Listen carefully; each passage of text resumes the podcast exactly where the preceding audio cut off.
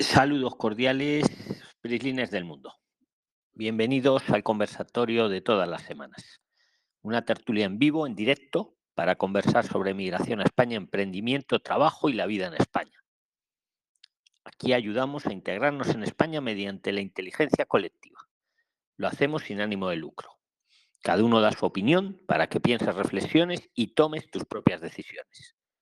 Si todavía no lo haces, síguenos y danos cinco estrellas en Spotify, donde tenemos dos podcasts distintos, o en cualquier otra plataforma de podcast donde nos estés escuchando. Tanto si vas a venir a España como si ya estás aquí y quieres el mejor conocimiento. Promovemos una emigración responsable, segura y planificada. Lo hacemos en vivo y sin edición, tal cual se sube al, grupo de los 30.000 prislines en Telegram, donde tienes más contenido exclusivo. Si todavía no lo haces, síguenos en Telegram para participar en los próximos conversatorios y también para chatear 24 horas 365 días. Debajo de la descripción del podcast tienes el enlace, todo de forma gratuita. También os recomiendo el canal de trabajo y vivienda. Ahí puedes poner un post eh, indicando el trabajo que buscas, que ofreces o, la habitación que buscas o que ofreces. ¿vale? Pues nada, Prilines, bienvenidos. Os habla Luis desde Madrid. Eh, entonces, pues mm, os voy a poner ya el, eh, para que podáis participar. Y, nada, sí que os pido que, pongáis vuestro nombre, o sea, que digáis vuestro nombre, ¿vale? Para, pues, para que la audiencia os conozca. ¿De acuerdo? Os voy a ir abriendo el audio y, ya está. Venga. Vamos a ponerlo. los pido primero, los que tengáis preguntas urgentes, pues que sean los primeros, ¿vale? Para que no se queden sin participar. Entonces, los que ya, ya podéis tener el audio, los que podéis abrir el audio es que al principio lo pongo cerrado para que no se escuchen ruidos, ¿vale? Pero ya os lo estoy abriendo a todos. Hola, don Luis, ¿se escucha? Te escuchamos muy bien. Preséntate, amigo. Bienvenido. Eh, soy Ariel. Quería saber el tema este de cómo puedo hacer ahora para poder pedir, pedir el permiso de trabajo.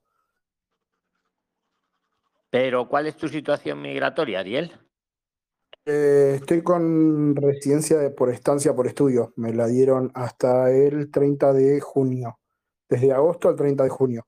Pero no me autorizan a trabajar. ¿No te has matriculado de un curso superior, supongo? ¿O lo hiciste antes de la modificación? No, lo hice con una ESO. Eh, se acuerda que me habían recomendado hacerlo una ESO, entonces estoy haciendo el estudio de la ESO a la mañana y nada, la idea era poder serme autónomo para hacer agarrar unos trabajos de reformas y esas cosas. Pues entonces tienes dos posibilidades. Tienes que hacer un paso adicional, que es pedirle la autorización para trabajar. Efectivamente, podrás trabajar 30 horas a la semana, siempre que no te interfieran pues, el estudio de la ESO. Y lo puedes hacer, Ariel, ya te digo, de dos maneras distintas. O bien con un empleador, que suele ser lo más engorroso, porque, lo, porque muchos no quieren complicarse la vida, aunque es un trámite muy sencillo, que se hace por internet, con eh, si es el empleador con el certificado digital del empleador, pero si lo que quieres es hacer reformas y demás, pues lo mejor es que lo pidas tú mismo. Digamos que la, el permiso para trabajar lo puede pedir o bien el empleador, si vas a trabajar por cuenta ajena, o bien tú mismo, si vas a ser autónomo. Y también te digo otra buena noticia. Si lo pides tú mismo, cuando te lo dan, te lo dan ya indistinto para que trabajes por tu cuenta o cuenta ajena, digamos. ¿Cómo se hace? Pues hay un, pues por, la plataforma Mercurio. Ahí tienes que meterte y habrá una opción para solicitarlo.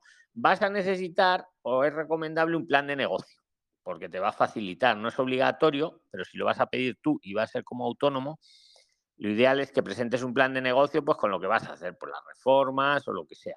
Si no sabes hacerlo, habla por ejemplo con Max está especializado en ello, es un prisliner, como todos vosotros, pero se ha especializado y él, te puede guiar. Ahí en el grupo, aquí tienes su enlace, ¿vale? Y, luego nada, es, reunir eso y, meterlo por internet, Ariel. No tiene mucha complicación y esperar a que te respondan, claro. Vamos a recordar a la audiencia que cuando el curso que se, que se, en el que uno hace la estancia es de nivel superior o incluso, ojo, incluso una FP media también valdría, tiene que salir, autoriza a trabajar, digamos, de forma automática. Si es inferior, como el de Ariel, la ESA o, estas, ahí hay que pedirlo adicionalmente. Venga, el siguiente que tenga algo urgente, que diga su nombre, que se presente, que diga Ah, dónde está, dónde viene. Venga, Ana, preséntate, por fin. Buenas noches, eh, Prislines del mundo. Soy Ana Zúñiga de Perú. Yo estoy tramitando una visa no lucrativa eh, en el consulado de Perú en Lima, pero yo estoy en Arequipa, en- es otra provincia. Eh, yo lo que voy a llevar a mi hijita de acompañante, a mi niña de nueve años. En el consulado me piden un permiso de viaje extendido. Y yo he ido acá a las notarías para que me den, porque eso es vía notarial, hay que hacer eh, una escritura pública. Pero el notario me dice que yo le diga eh, lo que quiere ir en el, en el documento, ¿no? Entonces yo no sé si alguien tiene algún, em, algún ejemplo para que me pueda ayudar con eso, porque los notarios acá he recorrido varias notarías y no tienen idea eh, de ese permiso extendido.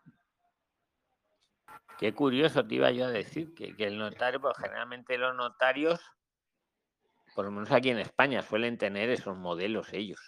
Eh, Eh, eh, claro. Repítele a la audiencia porque yo eso no lo sé, pero, el- pero o sea, si alguien de la audiencia lo sabe, pues luego tiene la palabra. Repito, o sea, necesitas el permiso extendido para autorizar a que tu hijo. Repítelo, repítelo tú mejor, por fin. Ah, este, en, en el consulado me piden un permiso extendido de viaje, no es el permiso común que un padre da, ¿no? El padre, o sea, en este caso, el, eh, eh, mi ex esposo tenía que, le tiene que dar a mi hijita, pero no es el permiso normal que, que se firma, sino el consulado pi- piden un permiso extendido, o sea, donde diga, la niña tiene permiso para vivir un año en España, poder estudiar, poder matricularse, poder vivir con su mamá, eh, eso. Lo que yo quiero son las facultades, o sea, eh, ¿qué me refiero? Que el documento exactamente cómo tiene que ir o, o- las partes más importantes, ¿no? Por ejemplo, tiene que vivir eh, un año en España con su madre, digamos, ¿no? Eh, puede su madre matricularla en el colegio, puede, no sé, viajar en el espacio Schengen por determinado tiempo. Eso, o sea, ¿alguien tiene un modelo de eso? Para Perú, ¿no? Para Perú, sí, exactamente. Eh, eh, hay un Prisline que era, este, que, que dijo que sí tenía, que fue, a su hijita le pidieron algo igual también, eh, Natural Black, me parece, o algo así se llama, no me acuerdo muy bien. Original, veo todos los videos. original Black, sí, estuvo el, el domingo pasado estuvo aquí en el conversatorio, que nos contó que al final la mamá se, se, se llevó a la niña. Vino, Es vino a. Argentina, pero al final se la llevó otra vez. Sí, sí, Sí, es original Black. Pregúntale, pregúntale. ¿Alguno de vosotros lo sabéis, Prisliners? ¿El modelo que ella necesita? Sí, El modelo que necesita Ana los, para Perú, para el notario, para dar un permiso extendido. Lo que puedes hacer, Ana, es a lo mejor los que están ahora aquí en el conversatorio no saben, escríbelo ahí, déjalo escrito, ¿vale? Que, que lo va a ver muchas personas y, y- y- y busca si quieres Original Black, se llama. Eh, en la pregunta, etiquétale, pon arroba original y ya te sale. ¿Vale? Y lo pones Ya. ahí. Y él lo leerá. Cuando, lo, cuando se conecte, lo leerá. ¿Vale? Y don Luis, otra preguntita, disculpe. Este, yo he tenido, eh, he comprado un seguro eh, y ahí me ha, eh, la boleta, digamos, la factura que me han mandado, ah, me ha aparecido un NIF. Ese NIF es igual que el NIE. algo- En un video anterior yo escuché que ustedes dijeron que era lo mismo, solo que era este fiscal uno y el otro era el NIE. Mm, ¿Me Sí, puede, mira, pero qué curioso. Pero ya tenías NIE tú entonces. No, no, no, no, nunca, nunca. Yo recién he comprado un seguro justamente con Jason. Y ahorita mirando los documentos claramente, ¿Tienes ahí el aparecía. número? ¿Tienes el número que te sale? Si lo, si Mm, tienes, si me lo dices, te digo yo si es un si es un NIE eh, no. Eso bueno, eran, eran puras letras, eran puros números. Pero mira, a No ver si, tenía tiene- letras. si lo tienes a mano, pero bueno, mientras le digo a la audiencia, es lo mismo. A ver, el NIE y el NIF es lo mismo. Igual que el DNI y el NIF. Mira, NIF quiere decir número de identificación fiscal. NIE quiere decir Ah, número de identificación extranjero. Y el DNI, documento nacional de identidad. Total. Que un DNI eh, o un NIE, cuando se lo comunicas a Hacienda, digamos que, que, es un NIF también. Pero el número siempre siente y tiene dos letras, una adelante y otra detrás. A ver si el tuyo lo tiene, Ana. No, no, no, aquí solo dice números 12, 21, 34, 9, 6, 5. No, pues el NIE o el NIF tiene un, o sea, un NIF, por ejemplo, tiene una letra, una letra al final siempre de control igual.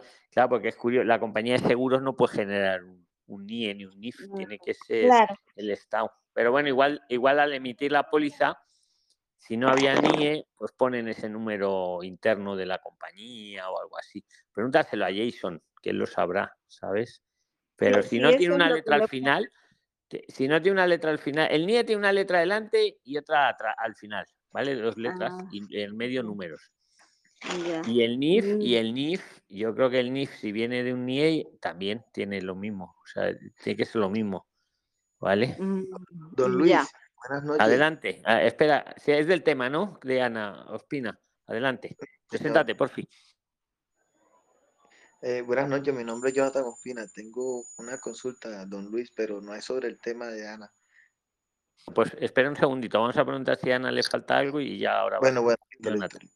Ana, está todo más o menos. Pregúntale a Jason y a Original, es Original Black, ¿vale? Le, arroba Original Black y te sale. Muchas gracias, don Luis. Si me pudiera ayudar en el transcurso de sí, déjalo ahí escrito, que lo van a leer mucha gente, ¿vale? Porque ahora los que estamos aquí conectados a lo mejor no saben el, permiso extenso, pero qué curioso, oye, que el notario no lo sepa, no los tenga, ¿no? Porque eso supongo ellos suelen tener. Eh, le cuento, le cuento más o menos mi historia. Yo estoy más o menos desde octubre o septiembre tramitando esto de la visa, sino que me he estancado por este permiso de mi niña, porque eh, lamentablemente mi ex esposo no le quería firmar el permiso y ahora no sé, de repente se le ha iluminado. Pues aprovecha, aprovecha, aprovecha, estoy. Oye, este, voy a hacer un último llamamiento y ahora va Jonathan. ¿Alguno de los que os habéis acabado de incorporar que Ana tiene, eh, el notario le pide que le presente el modelo del permiso extenso para que viaje con su niña y lo firme el papá? ¿Algunos sabéis dónde está ese modelo? Don Luis. Adelante. Preséntate, adelante, Miki. Adelante. Ah, y luego va Jonathan, eh, que no se me olvida. ¿Cómo está, es de esto, ¿no? Miki es de esto, ¿no? De, Así es, de esto, de este, tema, Luis. ¿Cómo está? Buenas noches, buenas noches con todo el grupo, con todos. Eh, don Luis, el, el, tema de la señora que está preguntándole, eh, eh, yo lo pasé igualito. A ver, pero yo vine en pues explícaselo por Fiana, explícaselo, Miki. Eso sí, es el siguiente. ¿Qué lo que pasa es que los notarios justamente no hacen este tipo de trámite en Perú, no lo hacen tiene que ella hacer una mediante una orden judicial. Una orden judicial y esto yo me lo averiguo en extranjería, en mismo Lima, porque mi ciudad que era Ica, ahí no me daban ni una información, los notarios no sabían ni nada. Viajé a Lima antes que empezara toda la revuelta hay ahora y ahí me informaron, me dijeron, mira, una orden judicial firmado por uno de los padres puede salir. Ya está. Porque para entrar a España no hay problema. el problema es para que pueda salir del aeropuerto. Y entonces para eso necesita una orden judicial que ella lo tiene que tramitar con un, con un abogado, porque el abogado está más enterado que un notario. Ana, es lo que ¿has escuchado lo que dice Miki? Ana. Sí, pero ese es lo que él se refiere es el permiso de viaje. Eh, con orden judicial si es que el padre no lo quiere firmar. No, en este caso sí lo quiere firmar, pero el consulado me pide un, aparte del permiso de viaje, un permiso extendido donde diga que el padre autoriza que la niña estudie en España durante un año, como es mi visa no lucrativa, ¿no? Durante un año, que, que, pueda yo matricularla en el colegio, que ella pueda viajar dentro de España. Eso me están pidiendo del consulado. Claro, pues, Daniel, tú lo sabes, lo de Ana o Miki. Venga. Pero eso, pero eso justamente, es, todo ese trámite averígualo en extranjería, en mismo Lima, porque te van a confundir, te van a ir para acá, para allá, averígualo. Yo hice así, y me orientaron tan bien que lo entendí y hice los papeles como ellos indicaron. Bueno, tal cual lo hice, yo te lo estoy diciendo. Pero tú no tienes un modelo de eso, ¿me puedes? No, no, no, no tengo un modelo porque al principio yo iba a, iba a salir solo. Al final salí con mi esposa y ya estoy aquí en Madrid con mi esposa y mis hijas. Vamos a ver lo que. Miki, muchas Listo. gracias por, por el aporte. A ver lo que dice Daniel, luego va Jonathan. Pero adelante, Daniel. Venga. Eh, Luis. Luis, eh, buenas sí, noches. esperad, que buenas ahora va Daniel, los ¿verdad? Los demás nos silenciamos para que no se oigan ruidos, yo incluido. Adelante, Daniel. Sí. En realidad, eh, lo que tiene que hacer la señora son dos, dos permisos. Uno, que ya parece lo tiene, que es el permiso notarial que su esposo ex esposo ya firmó, autorizando la partida del niño eh, fuera del país, que ese documento es el que se queda en migraciones, porque se lo van a pedir al momento de salir. Si ya lo tiene, o sea, ese es uno de los documentos. Y el otro documento que tiene que hacer es uno parecido, que es casi lo mismo, pero donde indica, o sea, que el padre le, le cede toda la responsabilidad a la madre para que ella, a nombre del padre, como, como, o sea, como, como tutor del niño, eh, pueda este, tomar acción en cuanto a matrículas, en cuanto a cualquier actividad que, que, que requiera eh, de una toma de decisión de un adulto en España. Y eso es, eso cualquier notario lo puede hacer sin ningún problema. Pero ese documento lo tienen que firmar ambos padres. O sea, no lo firma una- un solo padre, tiene que ser los dos. Igual que el permiso de salida. Es eso, es algo bien simple, eso se lo hacen en una notaría cualquiera en Lima. No hay mucho problema para eso. Es eso básicamente, Luis. ¿Sabes lo que pasa, mm, Daniel? Que es que el notario le dice que lleve ya el modelo. Le dice al notario que se lo hace, pero que se busque ya el modelo, Ana. Es por En Lima, le comento, hay dos notarías en la Avenida Aviación, una que se llama Vilca, bueno, bueno, si quiere que vaya ahí, es este, la cuadra 4 de la Avenida Aviación. Ahí puede, tienen los modelos y bueno, le va a costar, me imagino, no sé, pagará pues 100, 150 soles, que es más o menos 30, 40 euros, que es lo que le va a costar hacer ese, ese documento, pero tienen que estar ambos padres para que firme. O sea, no va uno, tienen que ir los dos. Pues Daniel te lo ha solucionado, Ana. Has tomado nota, se queda grabado. Si no, no has cogido la dirección, sí. luego, luego subo el audio. Ya lo tienes solucionado. ¿Eh? Muchas gracias, pero el Juan detalle Luis, es que yo vivo, nada. yo vivo en Arequipa y para trasladar a mi ex a, a Lima va a ser un poco complicado. Muchas gracias, muchas gracias, pero igual ya me, este Daniel me está dando mucha luz para hacer el documento. Muchas gracias. Un saludo, Ana. Oye, esperar que ahora iba Jonathan, ¿vale? Salvo que alguien quiera, quiera aportar algo más de lo de Don Ana. Luis. Y Daniel, aprovecho que si te quieres hacer, o sea, que os apoye en Don algún Luis, para Ana. me lo dices, ¿eh, Daniel? Me lo dices. Si quieres que asesorar o algo, yo sabéis que os apoyo, ¿vale? A los. a los Don Luis, que- para apoyarle a Ana. Venga, adelante. ¿Quién quiere apoyar a Ana? Que la apoye. Solo para Jonathan, apoyarle a Ana, don Luis. Venga, adelante. Que preséntate, por fin. Don, don Luis, Adelante. don Luis eh, de, de-. Bogotá. Don Luis, acá en Colombia, bueno, eh, gracias Luis. Entonces, señora Ana, mira, aquí en Colombia, no sé, allá en, en Perú, existen, eh, existe algo paralelo que creo que más poder, el juzgado de familia, que es, eh, es el que representa al Estado en esos casos. También existe aquí en Colombia, no sé, en Perú, un instituto que se llama el Instituto Colombiano de Bienestar Familiar. No sé si de pronto allá, que es el encargado de todo lo referente a los menores de 17 años hacia abajo, valga la redundancia. Entonces, si el- la notaría, el notario no le soluciona, cuando aquí un notario no soluciona, el juzgado por derecho es el que soluciona y hace las veces de notaría y es con más poder, no sé allá en Perú. Muchas gracias, chao. Muchas Luis, gracias. para eh, aportar ahí. Gustavo también Don del Luis. tema. Muchas gracias, Bernardino. Venga, Gustavo del tema Luis. y no sigo sin olvidarme de Jonathan, que ya como es otro tema, para dejar zanjados los temas. Gustavo, ¿querías decir algo de esto, amigo? Sí, buenas tardes, don Luis. Yo estoy acá en Colombia. Pues yo, yo estoy en Colombia, yo hice un proceso parecido porque la mamá del niño pues me solicitó pues el permiso para sacarlo del país, ¿cierto? ¿Nos puedes dar Entonces, el paso a paso fuimos a la nota-? Gustavo, el paso a paso que hiciste Fuimos a la-. Pues que piden, piden, pues acá en Colombia, no sé cómo era en Perú, sí serán casi los mismos trámites, pero acá ¿qué se hizo? Registro civil original del niño, eh, también fotocopia del pasaporte, que tiene que tener el pasaporte y documento original del padre y la madre y también copia al 150. Con esos documentos nos dirigimos a la notaría. Allá sacamos un documento que se llama escritura pública, donde se da el permiso. Hay varias formas. Uno se lo puede dar por un año, se lo puede dar abierto e independiente ya como uno se lo quiera dar al niño.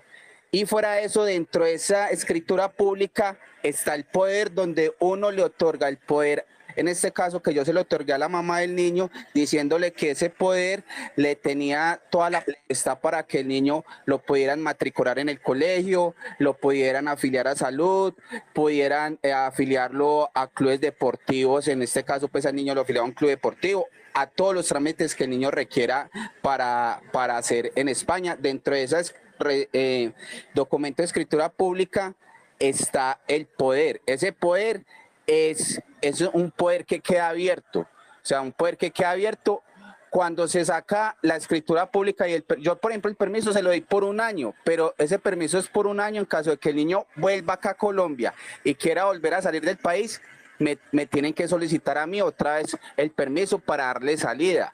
Pero dentro del, del eh, documento de escritura pública está el poder donde queda ilimitado para todos los trámites de los menores de edad.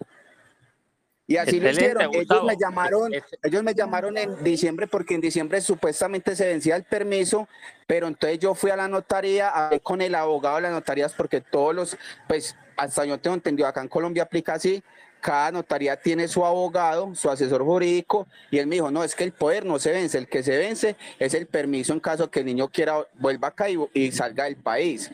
Y ahí ya está todo, todo estipulado para que el niño eh, haga todos los trámites. Esa información se la pasé a la mamá y yo le dije, el poder no tiene vencimiento, haga todos los trámites. En caso tal de que requiera a un documento adicional, me avisan. Y hasta el momento, pues a mí no me han dicho nada con ese, con ese poder, eh, con esa escritura pública. Y dentro de la escritura pública está el poder, que sí se recomienda. Hay que apostillarlo y sacar dos documentos, porque hasta donde tengo entendido, en migración les piden ese documento y se lo pueden dejar allá en migración. Entonces, dejan uno en migración y el otro y el otro poder se lo llevan para hacer todos los trámites en España. Así hice yo con el niño, así se hizo el proceso. Madre mía, menuda, menuda, esto sí que es inteligencia colectiva. Muchas gracias, Gustavo, muchas gracias a todos. Vamos, hemos aprendido un montón. ¿puedo Ana, no tendrás Hola. queja. ¿Alguno más quiere aportar de esto? Porque vamos, Mu- muchísimas Catalina. ¿alguno más de esto? Pasamos ya con. Jonathan. Sí, yo quiero hablar. De este tema, a ver, Catalina y luego vas otra vez, Daniel. Venga, de este tema. Y Jonathan, sigo sin olvidarme de ti, ¿eh? que Ya. estás aquí. Venga, a ver, Mucho Catalina y luego eh. Daniel. Eh, Pero Ya, gusto, preséntate, preséntate, Catalina. Catalina, para la Ya, audiencia que os es escucha en Spotify. Muñoz. Ya, sí. Ya, eh, mi nombre es Catalina Muñoz. eh, yo soy de Colombia, pero en este momento vivo en Chile. Tengo eh, una pregunta con respecto a eso que están hablando, porque yo precisamente en este momento, yo traje a mis hijos de Colombia para acá, para Chile, con ese poder, eh, pero eh, no con el poder, perdón, sino con el documento de salida del país, el que se hace en notaría, y es un documento indefinido. El papá lo firmó de manera indefinida, o sea, no le puso fecha. Ese documento que hablan del poder es un documento que exige, porque yo lo que quiero es eh, saliendo de acá, eh, salir de acá de Chile e ir directo a España. No sé si voy a tener que volver a pedir otro documento para poder eh, llevar a mis hijos a España o si ese poder que- del que están hablando voy a tener que devolverme a Colombia a sacarlo. O porque yo para acá, para Chile, solo me, me pidieron el, el, el, la- el- del el documento de notaría donde era como un poder, eh, perdón, no es un poder, está mal dicho, eh, lo que el chico estaba diciendo ahorita que no recuerdo el nombre. ese eh, perdón, interrumpo, se llama, es un documento, se llama escritura pública, que es donde Esa, es está la opción de, de, de dar el permiso abierto o el permiso cerrado. Yo se lo di cerrado al niño por un año. Y dentro de ese eh, documento de escritura pública está el poder, ahí dice, se- eh, a la representante, a la madre o al padre se le otorga el poder de hacer todos los trámites respectivos con el niño allá en España. Y como Ya, usted se lo eh, dieron abierto, entonces no tiene ningún inconveniente. Claro, eh, cuando yo salí de allá de Colombia, ese, ese documento, esa escritura pública que me lo dieron abierto, pero migración en Colombia, o sea, yo solo quedé con, la, con los registros originales de ellos y con, el, con la carpeta de notaría, de notaría. Y ese documento igual me sirve porque, mm, o sea, ahí en, el, en la escritura pública es como por dentro los registros y por fuera es como una carpeta donde dice que es un, es un, es un documento notarial eh, de salida del país, salida del país definitiva, dice. No sé si ese documento me sirva o para entrar a España tengo algún problema con los documentos de los niños, ¿tendría que volverme a Colombia? ¿Qué opinas, clientes avanzados? Pues don, don, don, don, ya me olvidó el nombre suyo. Yo soy Bueno, Luis. eh, ah, Luis, don Luis, qué pena. Luis, qué. No, vea, pues en este caso, como les dije, por eso es que hay que, o sea, cuando se hace- va a hacer la salida, hay que apostillar esos documentos y llevar dos. O sea, se le sacaría, digamos, copia, que ahí mismo la, la sacan en, en, en, en la notaría, se puede sacar la copia, apostillarlas y las copias se dejan en migración y, lo, y los originales se llevan a, a España. Por eso hay que hacerlo porque ha pasado con personas que solo los sacan el documento normal, no le sacan copia, no lo apostillan y se los dejan en inmigración y ni quedan embalados ya en España para hacer los trámites. No, nosotros no tuvimos, nosotros no tuvimos que para, lle- lleva- para traerlos acá a España, no tuve que apostillarlos, solamente fue el documento ya notariado, como con el sello de notaría y ya no, nunca tuvimos que Pero Catalina, si lo apostillas vas a la fija, como bien te dice Gustavo, si no igual sí, igual no, pero si quieres ir sobre seguro, yo no lo veo mal, ¿eh? Lo que Sí. te está- Es mejor que lo apostille y que le saque copia y si en caso tal les piden que dejen los documentos, dejan las copias y el original lo mantiene, lo mantiene siempre para hacer todos los trámites del niño. Eso, así está haciendo la mamá del niño allá en España con él. Ya, buen punto. Yo creo que ese tema de la apostillada es algo que, eh, pues yo la verdad para acá no lo hice, pero si viajo de aquí para, de España para, de Chile para España, voy a tener que hacerlo entonces así, mandar la apostilla. Pero no es para tanto Hola, buenas apostillarlo, no es tardes. para tanto apostillarlo, Catalina, y O debes, debes de pedir una validación de que se, se encuentre todavía vigente el, eh, la escritura pública y el poder para poder salir del país. Perdón, Se no lo dieron abierto, entonces no ¿Podrías tiene inco- repetir? inconveniente. Si se lo dieron abierto, entonces no va a tener problemas. Cuando se hace un permiso cerrado, como se lo di yo a mí, por ejemplo, a mi hijo, si él vuelve acá a Colombia, digamos en dos o tres años, y quiere volver a salir del país, le tengo que volver a dar un- el permiso de salida. Y, y dentro del Y- y está el permiso indefinido. Pero es que en cualquier momento quien lo otorga lo puede Luis. revocar.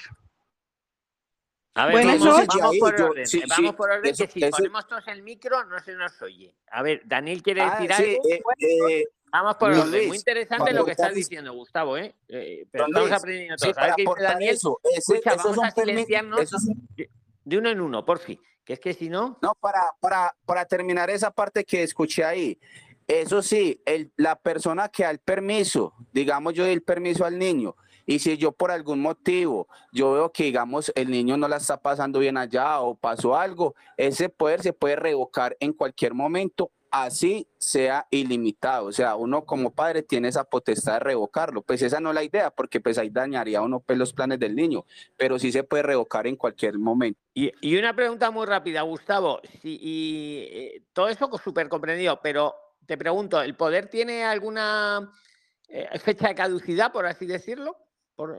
Que me explicó la abogada de la notaría es que el permiso, si, si, si tiene dos opciones, dáselo abierto o cerrado. Si es abierto, no. Y dentro del permiso está el poder. Él me dijo, es, el poder no tiene vigencia. O sea, con el poder se le está otorgando toda la potestad a la representante del niño para que haga todos los trámites.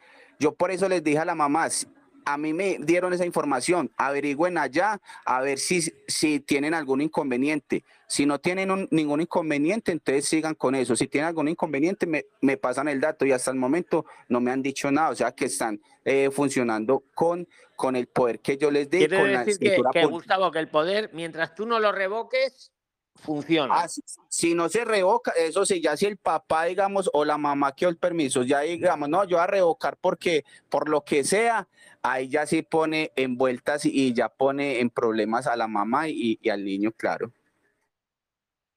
¿Alguien más quiere aportar de esto? Luis. Adelante, Buenas Daniel. Adela- espera, espera, los demás nos silenciamos. Yo que Ahora- tengo ahora un os vuelvo a aporte sobre preguntar el tema. Y por supuesto no me olvido de Franklin. Daniel le toca. Los demás nos Yo silenciamos. también tengo un aporte sobre el tema. Vale, vale, pero acá le toca a Daniel. Vamos a ir por orden, que si no. Venga, Daniel, adelante. A ver, eh, Luis, eh, lo que dijo el Prislin es correcto, o sea, pero lo mejor es hacer, como digo, los dos documentos. Uno de ellos es el de viaje, que es un documento simple, que apenas le va a costar a la persona muy poco, y ese se queda en migraciones. Es un documento el cual dice que el niño va a salir y se va de viaje a España y se va por eh, un periodo X. O sea, se pone el periodo en función de cómo ella haga su trámite de, de visado o, la, o, las fechas en que piensa salir y más o menos contando un año año y medio para, para, para retornar y eso queda en migraciones. El segundo documento es lo que mencionó el PRISLIN. Es, es un, poder que se hace obviamente mediante escritura pública, eso se hace ante la notaría. Es como un contrato de compraventa de algo, o es un, un, contrato que hacen los dos padres, en el cual se le cede la responsabilidad a uno de ellos para que se encargue del niño durante su estancia en, eh, en España. Eso tiene que estar claro, o sea, que pongan que se va a hacer cargo durante su estancia en el extranjero, en este caso, ¿no? País España o, o los lugares a donde ella este, quiera llevar al niño y el tiempo, obviamente, que, que, dure esa, esa estancia. O sea, por eso que es indefinido, porque no hay un tiempo, puede quedarse un año, dos años, tres años, hasta la mayoría de edad. Ahora, sobre el tema de que ese, ese contrato sea revocado, obviamente, eh, pues puede ser revocado, pero igual, si la persona está en el extranjero, de nada sirve que lo revoquen en el país de origen, porque no, al final ya la persona se queda allá con el niño y no pasa nada. Por eso, esos, esos, esos convenios tienen que ser firmados por ambos padres y tienen que ser bien, bien, bien detallados en ese aspecto, ¿no? Eh, básicamente es eso, Luis, pero de ahí no hay más ciencia, o sea, no hay mucha cosa más que hacer con eso. Excelente, Daniel. ¿Alguien más quiere aportar de esto o ya pasó con Luis, Jonathan? yo que soy de Pero decid vuestro nombre, que si yo no, no sé quiénes sois. Decid don Luis, decid el vuestro. Don Luis. Lita, Y, espera un Yo segundo, un segundo que voy a hacer un CTA. Los que nos estáis oyendo en Spotify o en cualquier otra plataforma de podcast, por favor, si os gusta, ponerle cinco estrellas, meteros a Telegram, eh, que debajo tenéis el enlace y decírselo a tres personas cada uno, porque en España hay cuatro millones de migrantes más o menos y solo llegamos a 125.000 seguidores en YouTube. O sea que nos falta muchísimo. Hay mucha gente que está totalmente desorientada por ahí. Y os lo pido también a vosotros, ¿vale? Siempre decírselo a tres personas. Venga, el que diga su nombre de este tema tiene la palabra.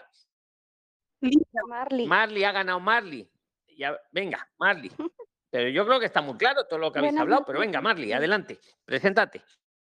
Claro, yo soy de Perú y, por ejemplo, en relación a lo que dice Daniel respecto de la señora Ana, es cierto, primero que haga el ante la notaría, que vaya con el papá para poder sacar al niño, van, presentan y dicen que va a ser un permiso de viaje por un, por el tiempo que ellos quieran, y eso lo dejan en migraciones de Perú al salir. Ahora, el poder que dice como escritura pública se hace igual en la notaría, lo presentan, eso no tiene fecha de caducidad efectivamente, se puede revocar en cualquier momento, pero hay una diferencia que no hemos hablado aquí, es de que cuando ese poder se otorga, eh, la mamá sale, pero es un poder amplio que la mamá va a decidir sobre ese niño, sobre ese menor de edad. ¿Qué quiere decir? Una vez que cruce el país, ella puede regresar sin necesidad que el papá vuelva a firmar ese poder mientras no sea revocado. Y cuando ella salga de Perú, se va a la notaría, ella como Ana, y le da el poder a Ana. No es un poder, o sea, es un poder que ella misma se da con eso. ¿Por qué? Porque nosotros, en el caso de mi cuñada, ella no estaba divorciada, pero el papá vivía en Piura, que es el norte de Perú. Y cuando mi sobrina teníamos que hacer para que ella salga de al extranjero, mi cuñada iba con ese poder, con ese poder de escritura pública a la notaría y decía, yo tengo este poder amplio por mi esposo, que no soy divorciada, pero estamos separados hace años, y necesito irme con ella a Costa Rica. Entonces le daban un poder y le dice, ya, ¿quién está dando el poder a quién? Yo, María Elena López, le doy poder a María Elena López para salir de viaje.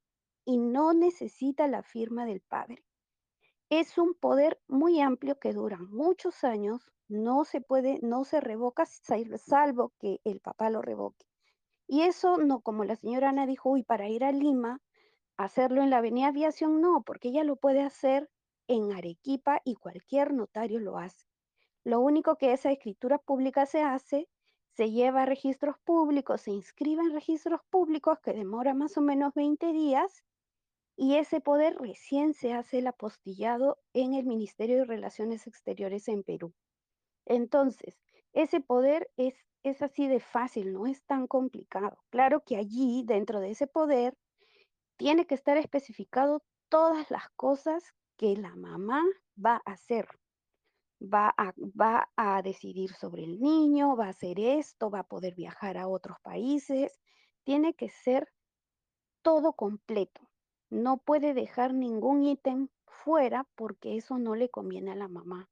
Entonces, cada vez que ella puede salir y entrar con el niño sin el permiso del papá y cada vez que entre y salga del Perú, ella tiene que ir a la notaría a hacer un permiso de viaje ella sola.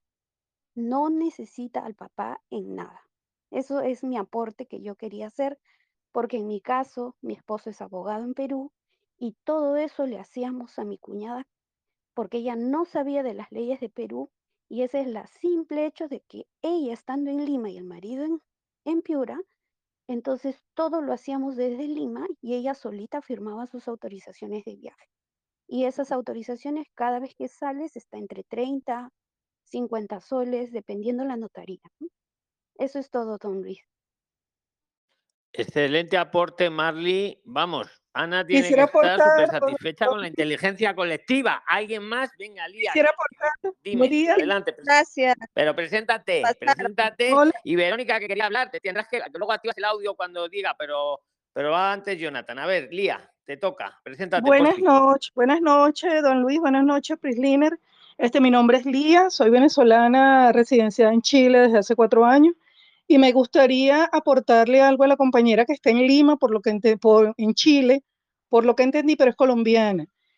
Este, aquí ella tiene que dirigirse para salir, si ella tiene el permiso que se lo otorgó su papá, el permiso de viaje, ella tiene que este, renovarlo si es que va a España, a menos que el permiso sea amplio, que es el, el- el permiso para sacar al niño del país, porque tengo entendido que el papá se lo dio para estar aquí en Chile.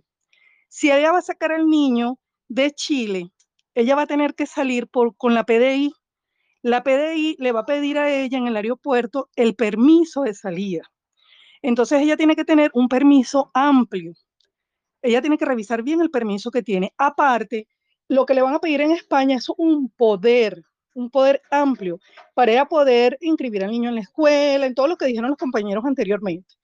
¿Qué tiene que hacer ella? Si ella no tiene el poder en estos momentos, ella tiene que este, hablar con el papá del niño en Colombia. Eso es un trámite muy rápido en Colombia. El papá simplemente otorga un poder amplio, lo apostilla en Colombia y se lo envía por DHL, por cualquiera de estos medios de envío a Chile y ella lo recibe y eso es sumamente rápido. Con ella presentarle eso a la PDI y en España, el permiso notariado y apostillado por Colombia, ella no tiene ningún problema, a menos que el niño sea chileno. Si el niño es chileno, ya ella tiene que ir al juzgado de familia, porque aquí hay, aquí hay dos instancias donde ella puede solicitar eso si el niño es chileno. Ella lo puede solicitar en la notaría o puede solicitarlo ante el juzgado de familia. Y eso es un trámite, don Luis, sumamente rápido aquí en Chile. Ella lo que tiene que ver es que tiene ella registrado que le entregó el papá y ver hasta dónde llegan los poderes que le entregó el papá. Pero aquí en Chile no hay complicaciones. Si fuese en Venezuela es otro tema, pero aquí en Chile no hay mucha complicación. Que vaya al juzgado de familia, que ahí la van a orientar bien. Excelente aporte también, Lía. Madre mía, madre mía, Ana. ¿Está esto ya? ¿Alguien más aporta de esto o pasamos con Jonathan? Este, un aporte para Catalina que, sus- que está en Chile, justamente del tema. Yo estuve, como tengo que hacer estos trámites, yo estuve leyendo mucho de migraciones. Esos, esos, este, si un niño se queda, no sé cuánto tiempo estarán en Chile, pero si un niño se queda más de 180 días en cualquier país, se revoca esos poderes, se revocan. Eso me pasó a- con mi sobrinito que vino de Argentina a Perú. Tenía su- el permiso de su, pa- de su padre, un permiso amplio que la madre podía hacer, podía llevarlo a cualquier lugar del mundo, era súper amplio el poder. Y de Perú se quedó, no se quedó 180 días, se quedó seis meses, o sea, se pasó de la época. Cuando fue a migraciones para llevarlo, porque se ha ido, ahorita está en España, se ha ido y el papá estaba en Italia en esa vez, este, no lo han dejado salir. Cualquier niño menor de 18 años que se quede en un país que no es el suyo, se revoca cualquier poder. Lo que hicieron es que de Italia, del consulado de frente, enviaron, el papá envió otro poder, porque eh, los poderes, bueno, yo he estado leyendo y solo valen 90 días. No sé en Chile o en qué otro país este, pueda ser diferente, pero yo entré a migraciones, permiso de viaje aquí en el Perú y aquí 90 días nada más vale. Pero ahí cualquier niño que no sea peruano o que se quede en otro país tendrá el poder, cualquier poder, ahí mismo dice, ¿no? Está súper claro. O sea, si sus niños que están en Chile están más de 180 días, definitivamente cualquier otro poder que tenga se revoca. O sea, no es que se revoca, sino es que tienen que darle otro poder. Ahí está clarísimo en migraciones. Permiso de viaje, permiso de viaje, 180 días. Sí. A lo mejor lo que está, o sea, lo que estáis hablando es que una cosa es el permiso de viaje y otra es el poder amplio e indefinido del que hablabais al principio, ¿no? Y por eso había que renovarlo del permiso de viaje, aunque fuera eh, el que tiene el poder total y tiene que irlo. No es lo que yo saco de lo que estáis hablando para encajarlo todo. Sí. Me parece que es eso, ¿no? Que una cosa es, una cosa es la escritura que te da ya el poder amplio, digamos, indefinida, y otra cosa es que cada vez que vas a viajar, si han pasado más de 180 días, haya que darse un permiso de viaje que incluso el que tiene el poder o el que está autorizado por el poder se lo hace a sí mismo. Yo eso es lo que interpreto de, todo lo que estáis comentando, que estoy aprendiendo un montón con vosotros, porque yo de esto sí que no. Adelante, adelante. Y luego el ¿eh? poder de viaje, el poder de viaje, como te digo, era indefinido. El poder de viaje era indefinido. Pero como se quedó más de 180 días en Perú, ya no pudo salir el niño, ya no pudo salir. Tendrían que hacerle un permiso de viaje simple. Pues ahí queda dicho, vamos a dejar que Jonathan, que Jonathan ponga su tema, ¿vale? Que lleva esperando el hombre desde que hemos comenzado prácticamente. Adelante, Jonathan, preséntate, por favor. Muy buenas noches, mi nombre es Jonathan Ospina soy colombiano y actualmente me encuentro en Barcelona. Eh, eh, mi tema es sobre la instancia por estudio, ya que he estado en antiguos conversatorios, incluyendo en, el chat eh, de Prisline, he escrito muchas veces acerca de eso y, y don Luis me ha respondido, inclusive otros Prisline me han dicho he mandado pues tips y eso, bueno. Ya al día de hoy ya tengo mi instancia de estudio solicitada, tengo el documento, el resguardo que me permite estar en España de manera regular hasta el día que me den la respuesta de la, de la instancia, si me la aceptan o me la rechazan. Con, me, me, he asesorado con un grupo de abogados y de acuerdo a los documentos que presentamos, pues ellos me dicen que lo más probable es que me acepten la instancia por estudio. Eh, bueno, entonces mi consulta es la siguiente, Luis, o, o Prisline. ¿Qué pasaría si esa instancia me la rechazan? Y la otra pregunta es, em, ¿cuánto tiempo más o menos se demora en darme una respuesta con respecto a, la instancia y el permiso de trabajo, porque el abogado me dijo que sí, con, es, con ese, ese, ese, esa solicitud que ingresé con el curso de formación, de un ciclo de formación superior que estoy estudiando en un centro certificado y avalado, eh, sí que me dan el permiso de trabajo por 30 horas semanales. ¿Cuánto tiempo más o menos se demora esa solicitud en darme una respuesta? Es correcto lo que te ha dicho el abogado y el tiempo depende de la provincia. Mira, lo que yo sé, en Madrid es donde más se está demorando, que puede llegar tres, cuatro meses. Y en otras provincias, como vosotros mismos habéis reportado aquí en, en- el chat de Telegram, de los 30.000 prislines, hasta 15 días. Esta mañana una de vosotras lo decía que se lo habían dado en 15 días. No recuerdo qué provincia era, pero ahí está escrito, por ahí arriba de esta mañana. Entonces, ¿tú dónde estás, Jonathan? ¿En qué provincia estás tú? Bueno, yo ahora mismo estoy, yo vivo en Olesa, en Montserrat, pero estoy estudiando en Barcelona y la solicitud la ingresé en Barcelona, obviamente. Eh, ¿Qué opináis, Prislines? ¿Sabéis lo que están tardando en Barcelona?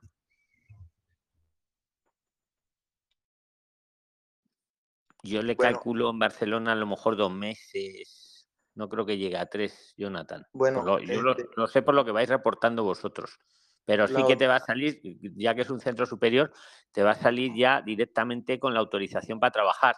No te va a Bueno. pasar como le pasaba a Ariel, creo que era, que, que él como ha hecho la ESA también va a poder trabajar, pero tiene que hacer otra, otra petición para, que para poder trabajar. Cuando el curso Bueno. superior te sale automático ya a trabajar. Y ojo, con las FP medias, unas veces está saliendo y otras no, pero eh, hemos investigado y según la Unión Europea, eh, una FP media se considera también superior. Por eso está saliendo a veces con la FP media, cuando además debería de salir siempre, que lo sepáis. Con la básica no. Pero con la media y superior y más para arriba tiene que salir, autoriza a trabajar directamente. Y si no, pues se, se recurre. Yo, yo la- si quieres mi opinión, Jonathan, en Barcelona dos, tres meses puede tardar, pero mientras no estás Bueno. irregular, claro, estás a espera. No, de- exactamente. A- hasta ahora no, aún no estoy irregular. Todavía tengo un, eh, un mes para que se me venzan los tres meses de, de turismo, pero ya tengo la, el resguardo. Eh, la otra pregunta, la otra consulta que quiero hacerle, don Luis, es la siguiente. Yo tengo mi profesión, yo soy tec- tecnólogo electromecánico y ya tengo muchos muchos años de experiencia laboral y he conseguido varios lugares en los que me han ofrecido trabajo, pero al momento de no tener los documentos, esa es la historia de todos, no me dan pues el trabajo. Pero sí me han dicho, como yo he comentado esto de que estoy haciendo mis papeles a través del estudio, me han dicho, en cuanto tú tengas tu permiso de trabajo, pues nos puedes avisar y te podemos ayudar con un trabajo. Entonces la pregunta mía es la siguiente. ¿Hay manera de que yo pueda agilizar ese permiso de trabajo si yo presento un, una empresa o, un lugar donde me quieran contratar? Sí, mira, hay un hay una página web que la hemos publicado esta mañana, ¿vale? Luego te la vuelvo a poner si quieres, que es para cuando se retrasa poder preguntar, ¿vale? Hay un cauce, sí que lo hay un cauce. Entonces se me ocurre que a través de ese enlace tú les plantees tu situación. Le dices, mire, lo he presentado tal fecha, le, le pones el número de expediente que te han dado y me urge, por favor, que me lo aprueben, que me lo revisen cuanto antes porque tengo una oferta pendiente para trabajar. Igual con eso te lo agilicen.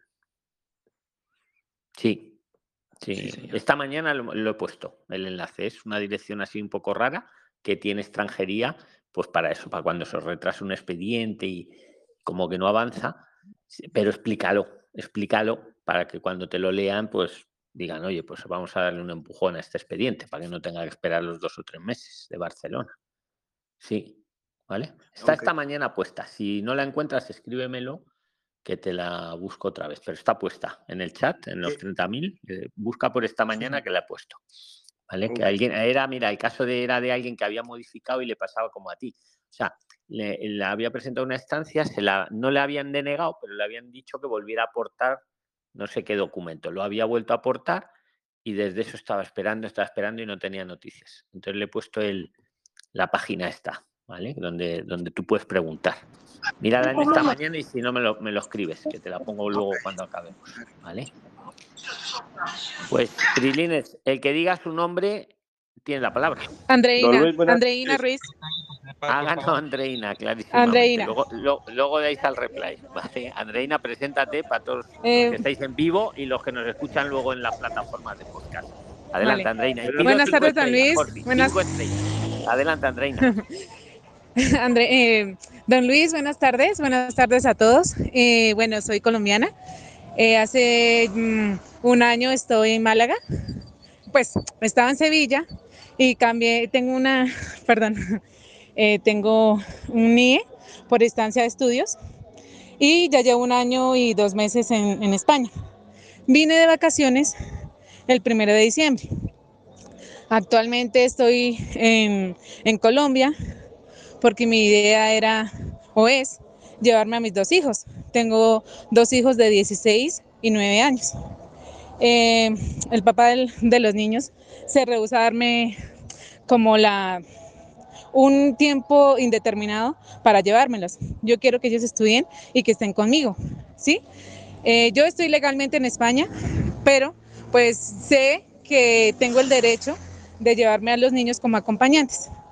He leído los requisitos y dicen que debo presentar por, el, por uno de los niños el 100% del IPREN y por el otro el 75%.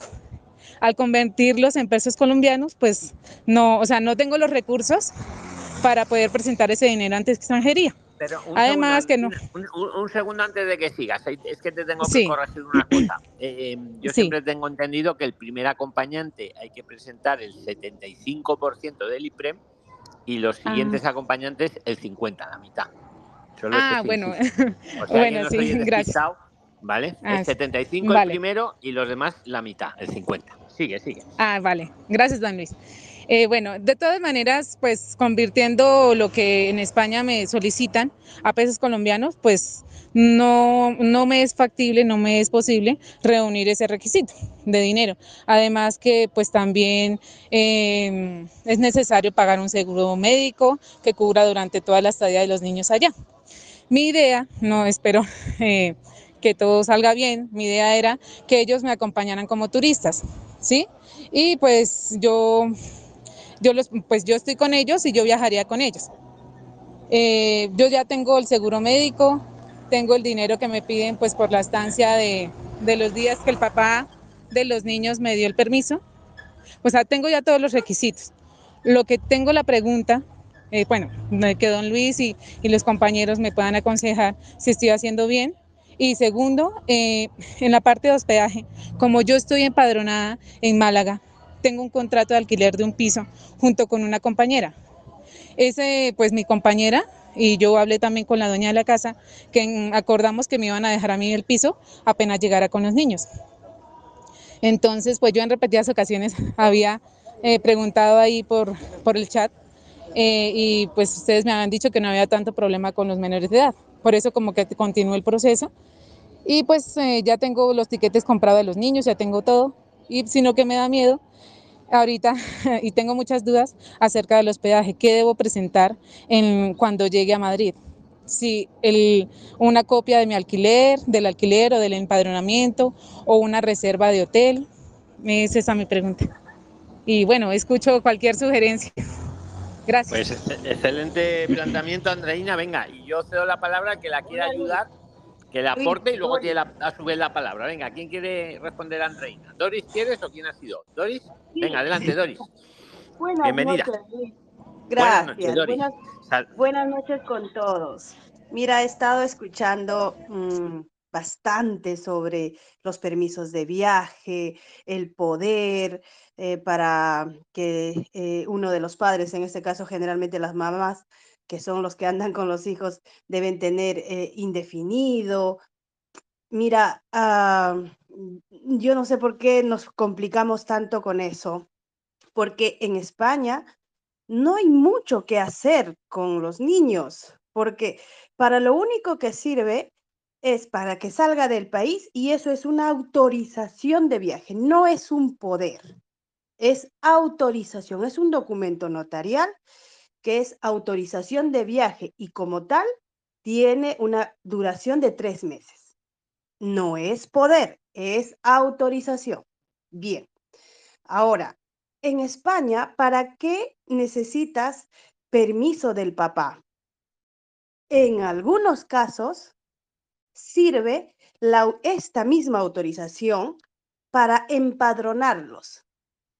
O sería que se traigan un poder notariado, si gustan lo apostillan, pero ni siquiera pues indefinido, pues si gusta, lo hacen para empadronar. Después de eso, no hay otro trámite que van a necesitar los niños. En las escuelas los van a aceptar sin exigir nada, ni siquiera le van a preguntar, ¿y tus padres están regular, no están regular? Si son menores de 16 años, los van a matricular con el solo pasaporte. No le va a decir, ¿tiene autorización tu mamá para matricularte? Nada. No, no hay, no hay mucho trámite que hacer. Repito. Perdón, a ver. Oye, Eh, déjala que- acabar, no le interrumpáis. Si continúa, Doris. Os recuerdo.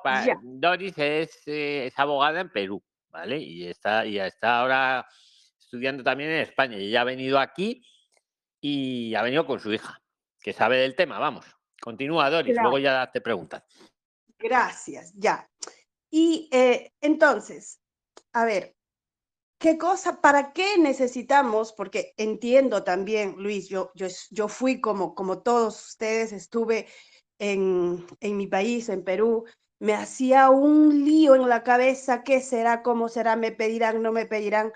Pero ya cuando uno llega aquí y empieza a hacer las actividades propias de, para terminar a hacer los documentos, ya uno va entendiendo que la cosa no es tan complicada, no, está, no hay que, por qué hacerse tanto lío. Y, es más simple de lo que uno cree. Lo que sí no se puede prescindir es la autorización de viaje.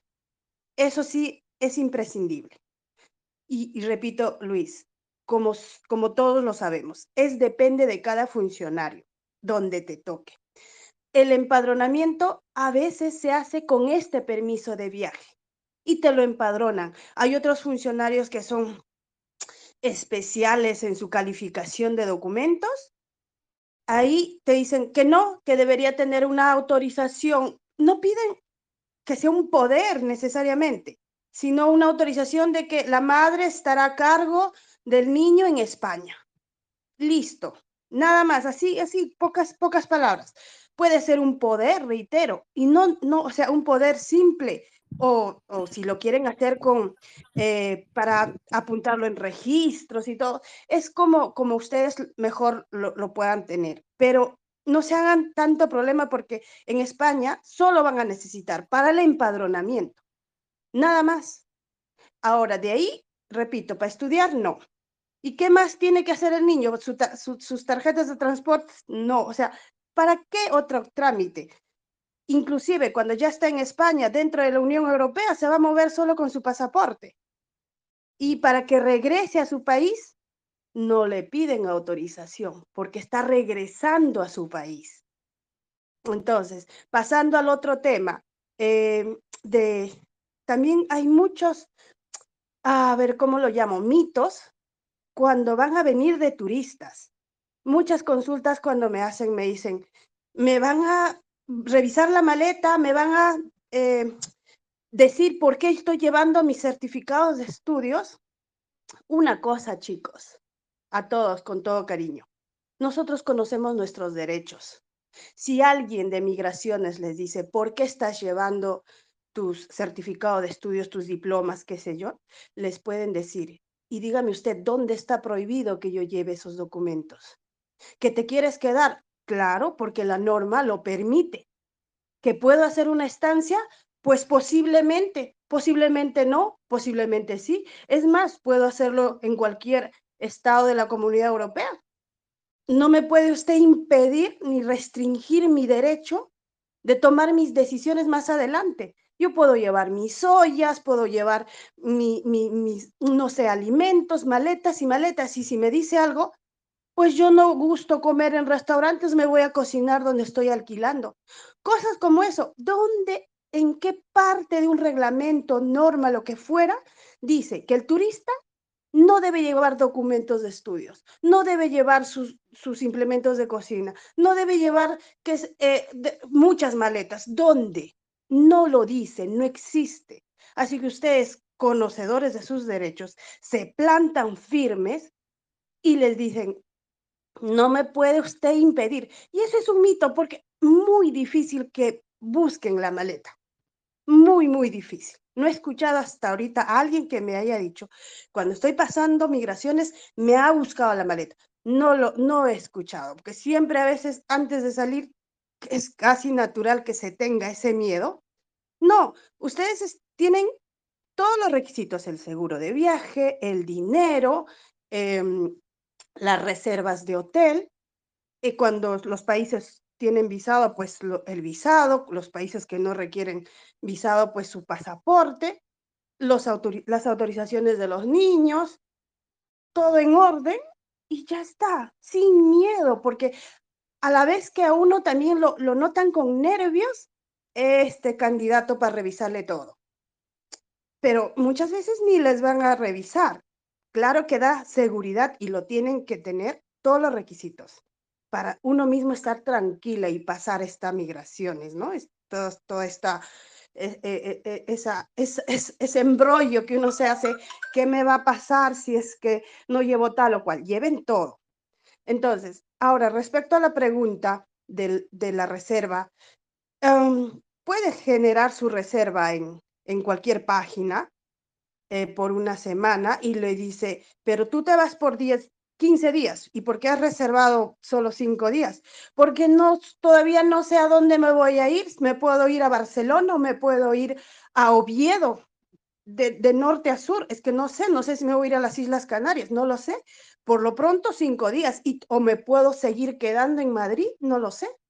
5 días en un booking y ya está. Es como se le enfrentan ustedes a la autoridad cuando es muy abusivo, porque eso es un abuso de autoridad cuando ellos se extralimitan con esos temas. Eso sería. Doris, y nuestra amiga que, que, que, que, está con su estancia, su visa de estudios, y por cierto, ha viajado, ahora vuelve con sus hijitos, diferencia con uno que ha pedido asilo. Lo dejo en la mesa, ya, ya puede viajar, Uh. va, vuelve, y total, Doris, que como se trae ahora los niños, pero ella tiene alquilado, ella tiene el, el apartamento alquilado, le puede Ya, servir no, ese no, apartamento, ¿verdad? sí, ¿Qué opinas tú, Doris? puede. ¿Perdona? No, ¿qué, ¿qué opinas? Que como ya tiene ella el alquiler a su nombre, vamos a poner. Sí, sí, sirve. Sirve ella el- preguntaba que si para sus hijos necesitaba reserva. ¿Tú qué opinas? No, no, no, no. Es el, es la, es el alquiler. Mira, es mi, son mis hijos, es donde, lógicamente, yo tengo ya alquilado y ya ahí va a llegar. Es el alquiler. Definitivamente no necesitaría un reservar un hotel. Es que no es, no es, o sea, no es eh, requisito indispensable que aquel que entra de turista tiene que llegar a un hotel. Puede tener familia, puede tener su, su, su pareja que sea español o residente o, o que esté en estancia, puede estar visitándolo. Entonces, no es un requisito todo el que va de turista, hotel, hospedaje, Airbnb, no. Puede ser, es dónde te vas a quedar o dónde te vas a hospedar, pues aquí, en, en un familiar, en un amigo, o en carta de invitación, o, eh, o, o ya alquilé desde mi país un piso, aquí lo, lo tienes el contrato de alquiler y ya está. No se puede extralimitar a eso el funcionario de migraciones. Excelente, excelente, Doris. eh, Muchísimas Excelente. gracias, Dori y Don Luis. Eh, es que lo que pasa es que yo había escuchado de la carta de invitación, entonces yo estaba así como, como que, uy, no sé, ¿será que me toca tramitarla? ¿Será que tengo que tener la reserva obligatoriamente? Porque me da miedo eso, que me digan, bueno, mm, sí, tiene el alquiler y eso, pero entonces la carta de invitación, ¿no? ¿eso, eso nada que ver? O sea, que yo presento, es que lo, lo malo Andreina, es que no trajo... recuérdanos, tú tienes, tú tienes ya tu TIE, ¿no? Has ido a por Sí. tus hijos a Sí. Colombia, ¿no? Y Sí, yo estoy ellos. Sí, sí, porque pues es que yo inicialmente me quería quedar un mes, pero se me extendió acá por algunos problemas que se me presentaron y pues Dios mediante ya tengo pues el vuelo el 2 de febrero.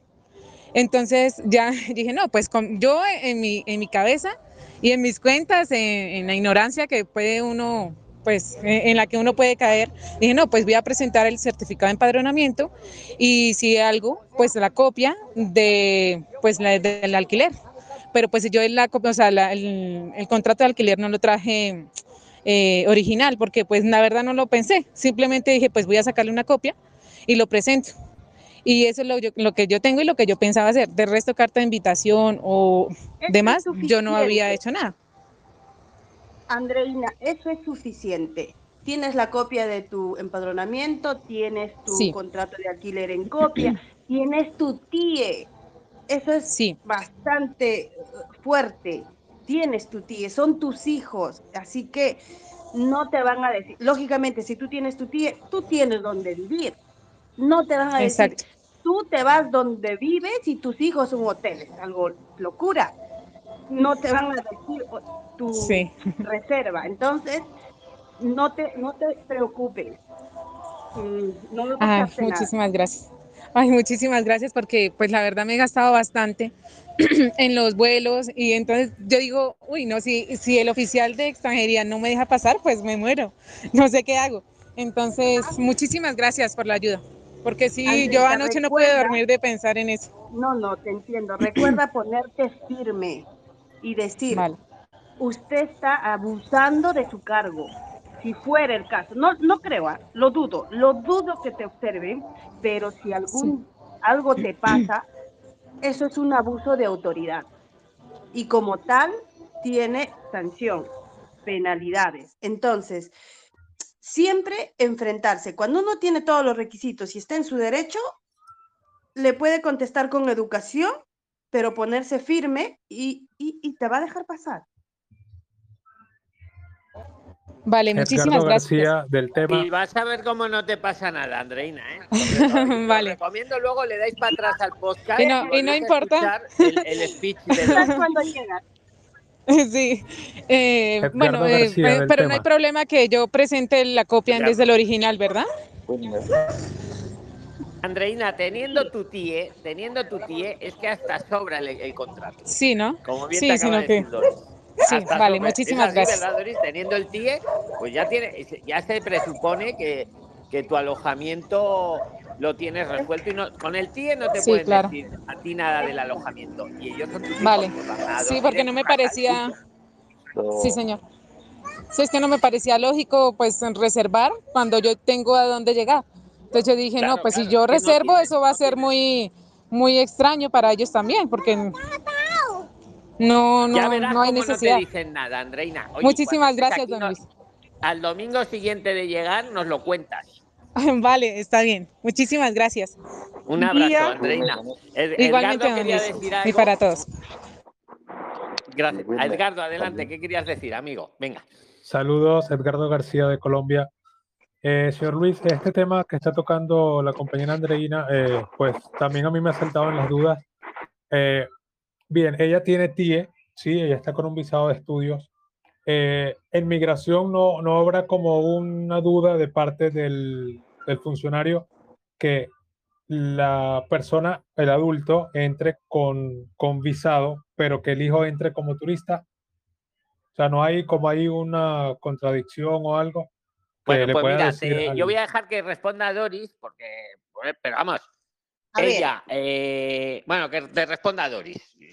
Adelante, Eh, Doris. mira, si bien es cierto, puede pensarlo, pero también puede, puede uno responder, están viniendo de visita. O sea, ¿por qué necesariamente tiene que irse a que, ah, se van a quedar? Ya, y si así fuera, o sea, lo que voy es, no se van a quedar porque es la mamá, vienen de visita y traen el billete de vuelta. Ese sí que le traen Claro. los, niños. O sea, y, y Luis, y si fuera que ellos en realidad, yo de verdad me podría decir, sí me voy a quedar, dígame dónde está prohibido que no me puedo quedar si- mientras cumplo todo lo que está en- dentro de la legalidad. Que sí me voy a quedar, o sea, tan avesada, me- bueno, con todo lo que ya hemos pasado, ya he visto, eh, acá ya se ha llenado uno de experiencias, de todo, a, a este señor de migraciones que, que me pregunta, ¿que te vas a quedar? Sí, señor, me voy a quedar, estoy entrando de turista. ¿Por qué? Porque la norma me lo permite. No, O pero sea, es que la pregunta, esa- eso estamos de acuerdo totalmente, Doris. Pero es que la pregunta de Edgardo va un poco más allá porque él dice, la voy a recordar para la audiencia, para los que están despistados, que Andreina, Andreina puede ir y volver perfectamente con su TIE de estudios, ¿no? De visa estancia de estudios. Ventaja que uno que ha pedido asilo que todavía estaría, que no puede salir. Pero bueno. Pero Andreina vuelve ahora con sus hijos. Vuelve con sus hijos de turista. Entonces, la, la inquietud de Edgardo es que si no le puede decir algo el oficial de migración, allá no, porque ya viene con su tía, pero como viene con sus hijos, que puede decir, oiga, pues sus hijos se van a quedar. Yo digo, no, yo, yo opino, mi opinión. Si yo soy Andreina, no, mire, yo eh, eh, vienen a verme, he ido a por ellos, ahora me los traigo aquí unos días y aquí está su billete de vuelta para dentro de 10 días o lo que sea. ¿Qué pasa?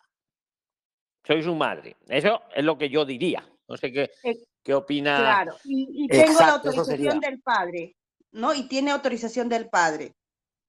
Andreina, ¿tienes la, la autorización del papá? Sí, sí tengo la autorización del papá por los 12 Ya días. está, Pues ya, ya está. está, ya ya está. está. Es decir, Daniel, que Don Luis Lía, me gustaría intervenir. No, Luis decía que, que tal cual lo ha dicho Doris, ¿no? Eh, en realidad, este, eh, uno tiene que hacer valer siempre sus derechos de una manera educada, de una manera correcta. En realidad, si es que uno cumple con todos los requisitos, no va a pasar nada. Eh, más te van a dar la bienvenida, te van a abrir las puertas. Pero si a uno le falta de repente una reserva, le falta un ticket de vuelta, le falta cualquier cosa, eso eh, genera una suspicacia por parte del oficial y te empieza a revisar todo y ahí es donde empiezan a encontrar problemas. Y cualquier cosita que uno tenga o que crea que está mal, al final eh, les va a servir a ellos de argumento para poder este, denegarte la entrada o lo que fuere.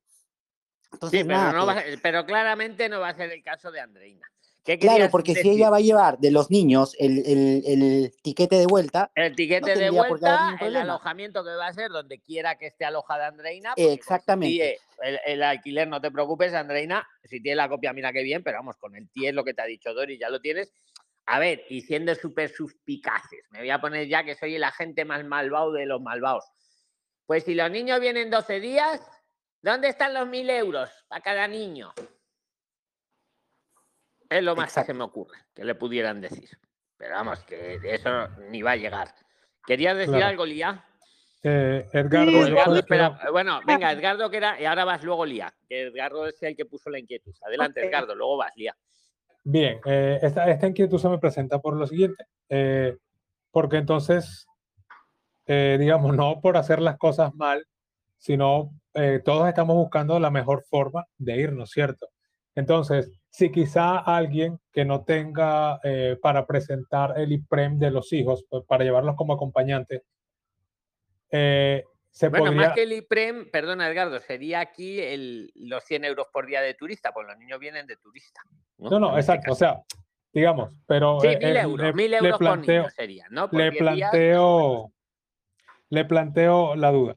Entonces, un adulto podría hacer, eh, solicitar su visa desde el país de origen, presenta como acompañante solo a su esposa, pero se podrían llevar a los hijos como, como turistas. Ahí es donde está, digamos, eh, la duda presentando un, un caso que fuera yo, que podría presentar solo a mi esposa como es que- acompañante. sí, a ver, Edgardo, yo te entiendo, pero piensa que el caso de Andreina no es ese. Es que Andreina ya tiene su TIE. Es que eso, como bien decía Doris, tiene un peso muy fuerte.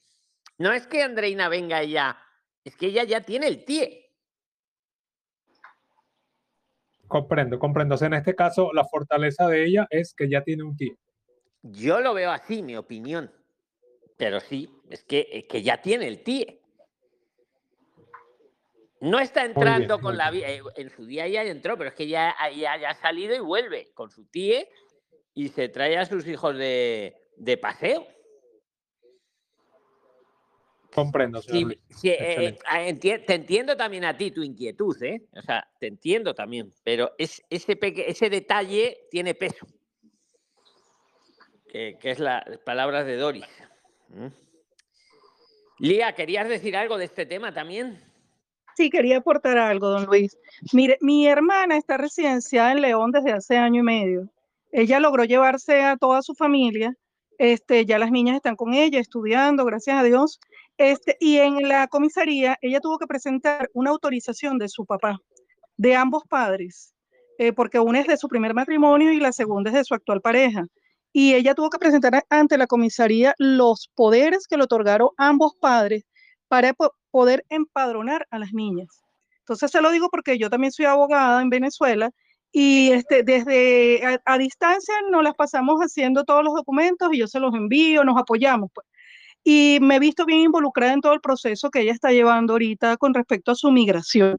Eso es uno. Entonces, puede ser que unas comisarías no sean tan amplias y tan amigables y otras sí tengan un poquito de restricción. ¿ves? Ese es por ese lado. Por el otro lado, con respecto a lo de la entrada de las niñas, lo que tengo, me surge la duda, es que eh, los, requisitos para ingresar al país, a España, son específicos. Este, le piden una serie de requisitos a uno cuando uno va como turista, entre ellos que uno presente el alojamiento, dónde se va a alojar. Entonces, este, y lo he leído en el grupo, o uno presenta eh, la reserva donde se va a quedar o presenta la carta de invitación. Son esos dos requisitos. Entonces, este, de hecho, lo tuvimos en estos días con un sobrino que se fue a Barcelona y lo pararon y le pidieron absolutamente todo, todo. Lo está esperando un tío que tiene años, ya, ya, ya es residente en España, lo iba a recibir en su casa. Y bueno, le pidieron de todo a ese niño. Incluso le hicieron mostrar a él este, el dinero. Entonces, este, esa es la duda que me surge, pues si ella va con la niña, a pesar de que ella tiene TIE, pero las niñas están entrando como turistas, ¿no tendría ella que llevar una carta de invitación o es que pueden entrar así? Pero la carta de invitación, perdona, Lía, que, Ajá. la carta de invitación es Andreina, que va de la mano con sus hijas. Y eso no tiene que ser, pero eso no es por escrito, la carta de invitación no es por es que va escrito. ella, es que es ella la que las invita, es su madre y va con ellas. Ella tiene su tía, no se tiene, no se tienen que meter con el domicilio de Andreina. Yo no veo ni Mm. necesario el, el contrato de alquiler, porque ya, como bien ha dicho Doris, teniendo el TIE, el- eh, es cosa de ella. Y, y, la, y, y dónde van las niñas? Van de la mano con su madre. No es que la madre les esté esperando, es que viaja con ellas. Entonces, el- la carta de invitación es cuando te invita y el que te invita te está esperando ahí en su... Pero es que está viajando con ellas, que es, es su propia madre que va con ellas, de Ya, la mano. claro, eso por aclararme eso porque me tenía bastante Yo, lo- es mi opinión, ¿eh? Eh, pero me encanta este, este debate porque así es como más aprendemos todos. Hola, Inteligencia colectiva. necesito hablar, por favor. Pues adelante, Vivian. ¿Has sido tú o quién ha sido? Sí, yo. ¿Quién ha dicho que Eh, necesitaba? aporte. Yo. Yo hace rato Soy Pero, no digáis yo, que no sé quiénes sois. Tenéis que decir Vivian. Vivian, Vivian, Vivian. Vamos a dejar a. Vivian. Vamos a dejar un segundo a Vivian. A ver, que necesita hablar. Adelante, Vivian. Tengo, Claro, tengo primero un la aporte, tengo un aporte y tengo eh, también una pregunta que me parece importante. El aporte para, lo, para la, la señora que, que, que va a viajar con sus hijos. Andreina, es Andreina la señora que va a viajar. Venga. Andreina, porque se me, no- se me olvidaba el nombre. Andreina, eh, a ver, hay unas, por eso hay unas características de lo que es eh, la entrada como turista y ya venir con una residencia, ¿sí? Entonces, mm, efectivamente, ella sí puede venirse mm, entrando con, entrando o estando delante de migración con, con las niñas, pero sí debería venir con el, con el, este, el contrato de arrendamiento que ya tiene esa fotocopia, ¿sí? Y darles claridad de que no aportan el dinero porque ya tienen dónde llegar, que es la casa donde ella reside, que precisamente viene con ellos por 11 días solamente porque ella estudia y no tiene el tiempo para dedicarle a los niños acá, para tenerlos residiendo porque el, el estudio le ocupa casi todo el día y no tendrá el tiempo para ocuparse de ellos. O sea, tiene que darle mucha seguridad de migración para decir, no voy a presentar una carta de invitación. ¿Por qué? Yo entiendo lo de la carta de invitación, pero cuando usted presenta una carta de invitación a inmigración, se está comprometiendo realmente a devolverlos las personas que está invitando, sean menores o sean mayores de edad, antes de que cumplan los tres meses de turismo. Porque conozco dos, dos personas que han hecho esto, han dejado sus familiares aquí y eso se les ha convertido en una deuda de 9 mil euros y el otro como de 10 mil euros, algo así. Porque eso es sancionable, la carta de invitación, por eso no es conveniente. que- A ver, que me he equivocado. Había alguien que estaba haciendo ruido, le he silenciado y, y he silenciado. ¿Quién era la que estaba hablando? ¿Liliana o Vivian? Porque ya me lío. Vivian. Vivian, habla, que te he silenciado sin querer, porque querías silenciar a Liliana. Vivian, actívate el, el- micro. Ven, entonces, continúa, continúa, perdóname, perdóname. Es que, oye, tenemos que tener todos el micro cerrado, excepto el que habla, ¿eh? porque son unos ruidos. Continúa, Vivian. Entonces, la carta de invitación es solamente cuando estamos seguros que la persona viene solo de turismo y se va a devolver antes de los tres meses o, exacto los tres meses que puede estar de turismo, porque si no, eso se, le va a convertir en un tiempo en una mu- multa.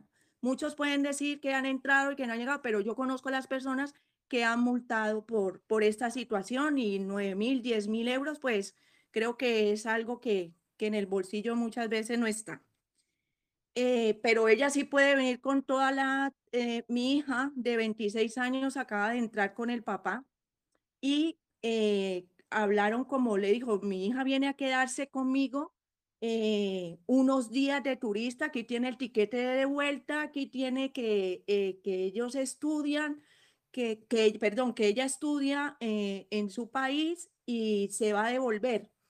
La funcionaria la dejó, la dejó entrar, pues viendo la seguridad que traía, la hija se queda en mi casa, tal, pero sí le, le hizo la acotación que para las próximas veces que viniera, que pues trajera la, la, la carta de invitación o, o- o lo de hotel en su caso, que él mismo la invitara. Entonces, por eso eh, igualmente Pero, pero la dejo pasar, porque es que yo veo superfluo. Exacto, Yo veo exacto, superfluo. O sea, una- si el que te invita es el que está viajando contigo y encima es tu mamá y encima son menores, o sea, es que, vamos, muy improbable, improbable lo veo. porque- Sí, no, si no te quito razón, pero muy improbable lo veo en el caso de Andreina, estoy hablando. ¿eh? Eh, no, y es que va a suceder, pero con la seguridad y con que venga, porque el de migración es el de migración y es el que Sí, tiene sí, es mejor ponerse en un borde, que, que luego no va a ser, no, no, no le va a tocar el superborde, pero es mejor Exacto. prepararse para el superborde, efectivamente. Exacto.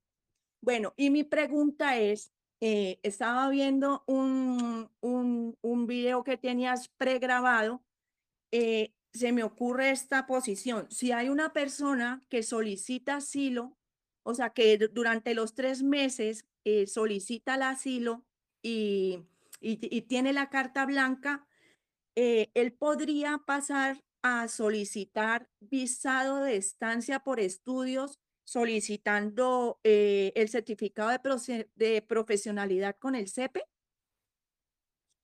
Estamos hablando que tiene solo la carta de manifestación de voluntad, ¿no? Sí, la carta blanca, la primera que le dan. La, que no le lleva ni la de manifestación, o sea, la primera entrevista. Sí, no, la que tiene ya el NIE. Ah, no, es que en el momento ya que te hacen la segunda entrevista y te dan la carta ya con el NIE, ahí ya has hecho la solicitud de protección internacional. O sea, hay que distinguir la primera entrevista que, que dices que vas a pedir la protección y, y- y ahí no te dan el NIE, te dan una carta de que eres, eh, que has manifestado tu interés de pedir la protección, pero no la has pedido, con la segunda entrevista donde ya lo solicitas, la protección internacional, ya relatas lo que te ha pasado y ahí te dan otra carta, que siempre son blancas, porque eso de la carta blanca es por la hoja blanca esa que te dan, ¿no? Exacto. Y ahí, y ahí sí, en esa siempre te pero pone el cuento es que en el mes ya obtuvo esa carta, ¿vale?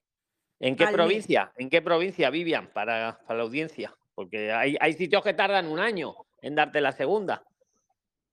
Sí, eh, ¿en qué provincia? En Valencia. Pues ya lo sabéis, Prilines, porque, bueno, en Madrid está siendo también rapidito, pero hay otras provincias que te mandan para el año para la segunda entrevista.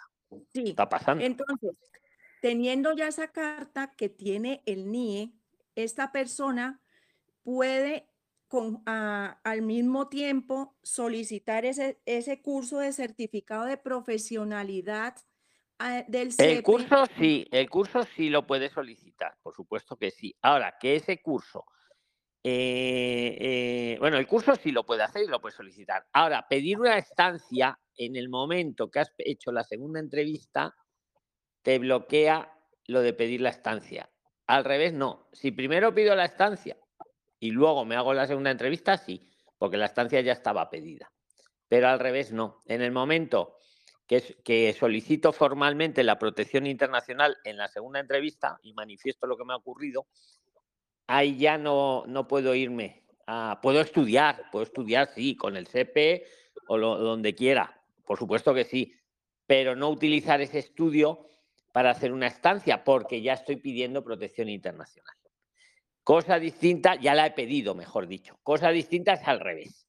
Yo puedo pedirme una estancia y, y eso ya está en curso y pedir una protección internacional por causa sobrevenida o porque la tenía pensada pedir o porque me da la gana y, y amerito a ello, ¿eh? que siempre decimos que la protección internacional no es una figura migratoria.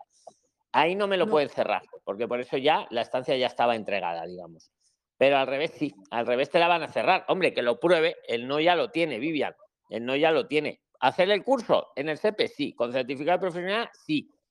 Ahora, utilizarlo para hacer una estancia le va a saltar, es que usted es solicitante de protección internacional, señor, porque ya ha hecho la segunda entrevista. ¿eh? Con la primera no, ¿eh? porque en la primera no le has pedido todavía la protección. Has manifestado que la vas a pedir, pero puedes cambiar de opinión. ¿Vale? Claro, Entonces, esa, esa es mi, mi opinión bastante segura, ¿eh? que sabéis que no soy gurú, cuando no sé algo lo digo, cuando lo sé muy bien lo digo, y esto al 99% lo digo. Pero ahí los lo dejo en la mesa, Vivian. Yo a la vez te digo que lo pruebe que no tiene que perder, no tiene que perder. Él no ya lo tiene, no pasa nada. O sea, por probarlo, es gratis el curso del SEPE, es gratis pedir la estancia, que sabéis, por cierto, que la estancia no tiene tasa, ¿eh?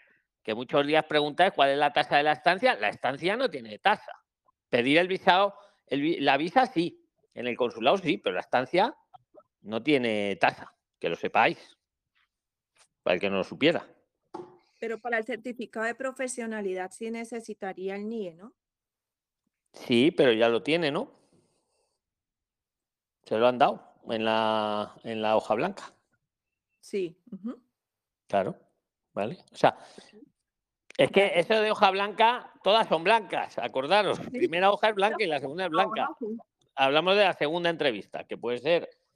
Vale, Exacto.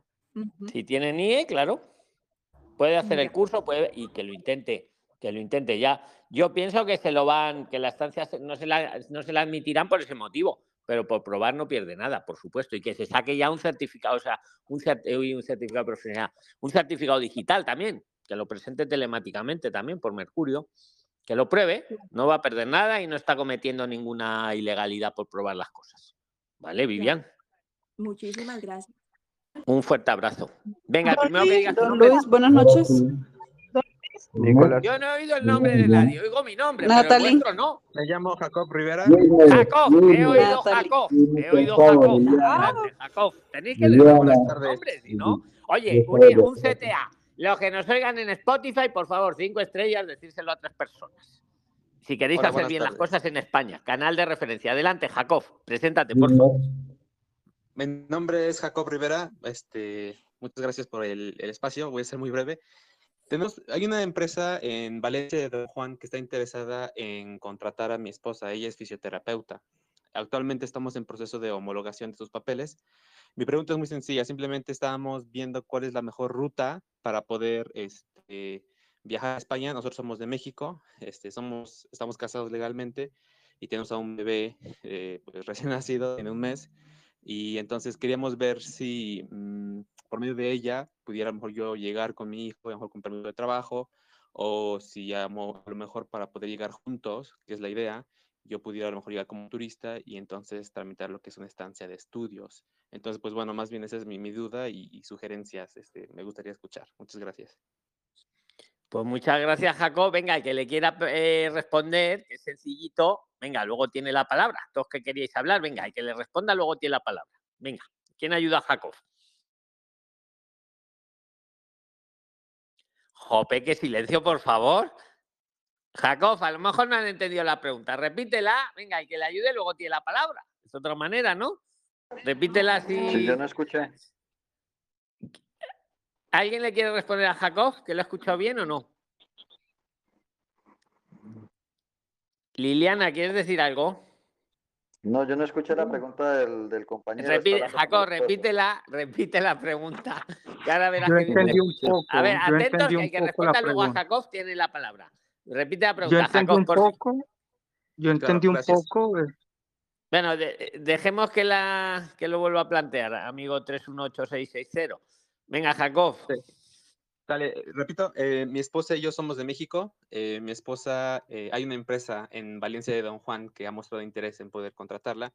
Entonces nos dijeron que lo primero que tenemos que hacer es que ella trabajara, bueno, o tramitara la homologación de su título profesional. Nosotros estamos legalmente casados y tenemos un hijo de tan solo un mes de, de recién nacido. Estamos explorando nuestras opciones para poder llegar a España, obviamente de manera legal. Y la idea es que podamos llegar juntos.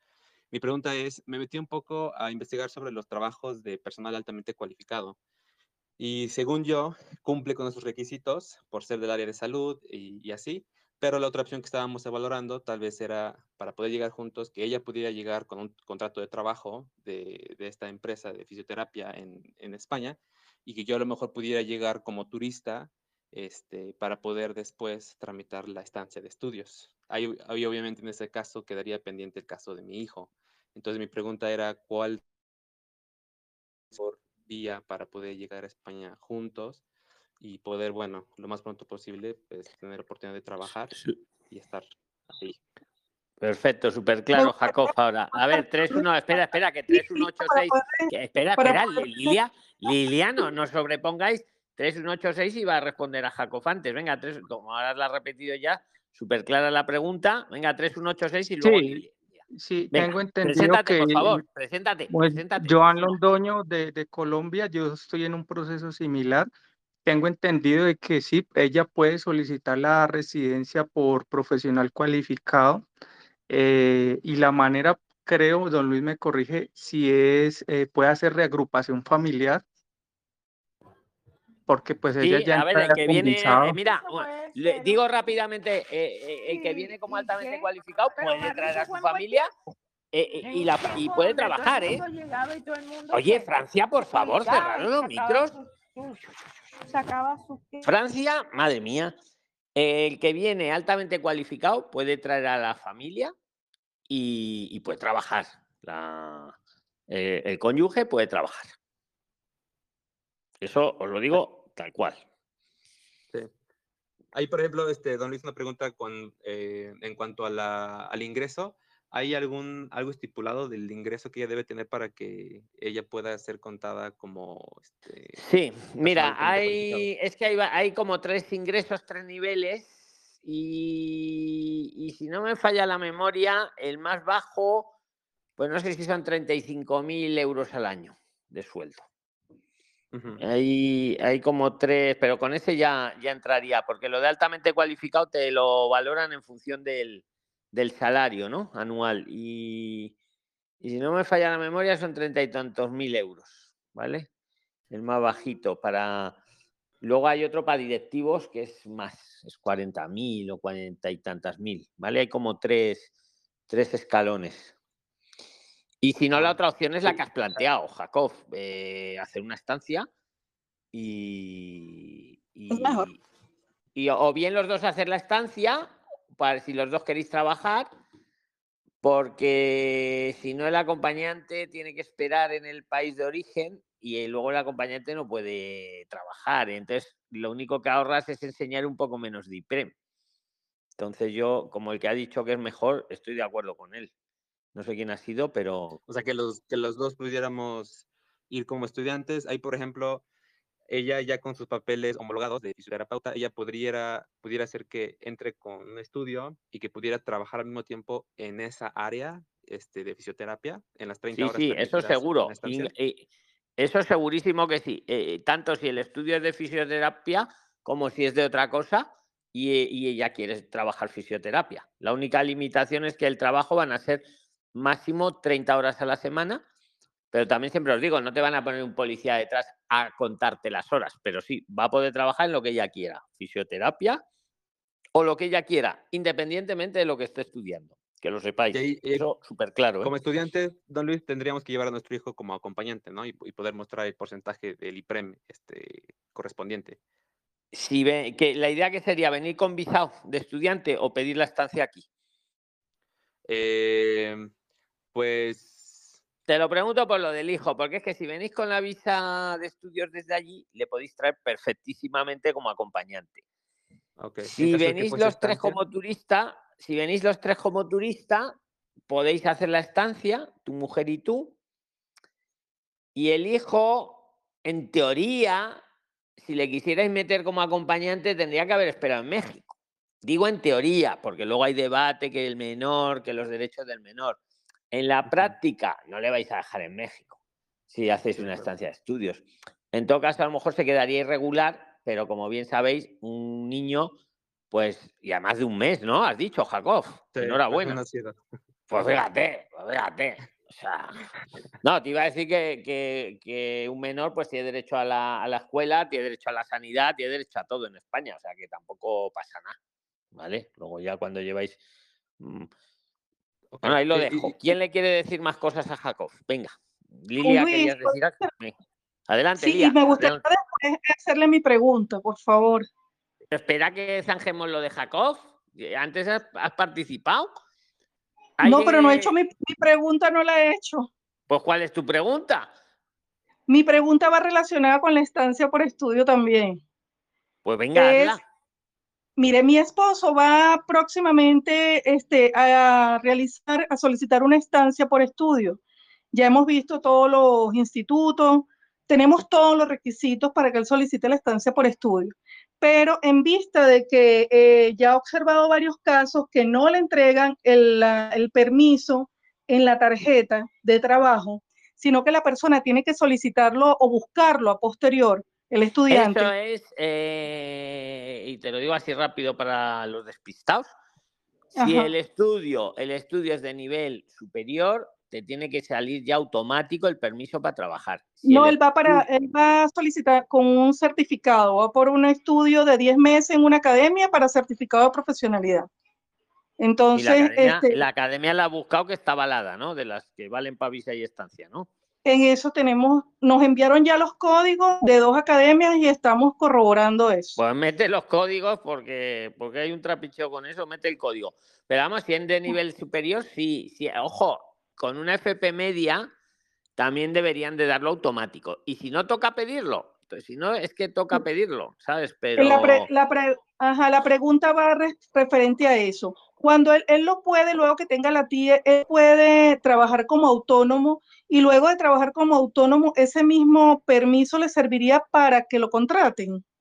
Una sí, empresa. sí, sí, sí, sí, sí, eh, sí, tal cual lo has dicho, tal cual, tal cual. El permiso que sale ahora para trabajar, tanto si sale automático como si lo pedimos luego, es lo que hemos dicho al principio del podcast, ha quedado grabado. Con Elías, me parece que era, que no sé si está en la sala ahora. Eh, el permiso de trabajo pone autoriza a trabajar. Ya no entra si es como autónomo, si es como no, eh, que te contraten, es indistinto, es amplio. Que os quede muy claro, ¿eh? Tanto si sale automático como si lo tenemos que pedir. La diferencia es que si lo tenemos que pedir y va a ser para trabajar para alguien, lo tiene que pedir esa empresa por nosotros. Y es cierto que muchas empresas pues son reacias porque el contador no sabe de migración. La solución es muy simple. Lo pedimos nosotros, va a trabajar como autónomo, pero luego que nos contrate la empresa. Una vez que nos lo han dado, lo podemos usar indistinto. Y esto es Esa era la duda. Esa Pues era la esto duda es se la 100% escuché a de seguridad, ¿vale? Que lo sepáis también. Gracias, gracias, Venga. don Luis. gracias. Eh, de- por, por educación dejó a Jacob. Espera, Jacob, ¿quedaba algo ya o, o seguimos con más temas? Eh, ha Eh, quedado. Súper rápido. eh, con el tema, por ejemplo, de que entráramos, este, lo, lo que me este, ofrecías como este, alternativa, que pudiéramos, digamos, Mira, rápidamente. Jacob, si tenéis el, el- Ahora hacer la pregunta, pero por resumir de tu tema. Si conseguís lo de altamente cualificado, vamos a poner los 35.000. en- Es que no me sé exacto el, el salario anual, pero anda por ahí, ¿no? Si conseguís eso, eso es lo mejor. Lo más. eh, porque eso, tal. Menos papeleo, ¿no? Y puede trabajar Claro. el otro cónyuge. ¿eh? Si, la- si tu esposa es la altamente cualificada, tú vas a poder trabajar de lo que quieras, ¿vale? Ahí Si no.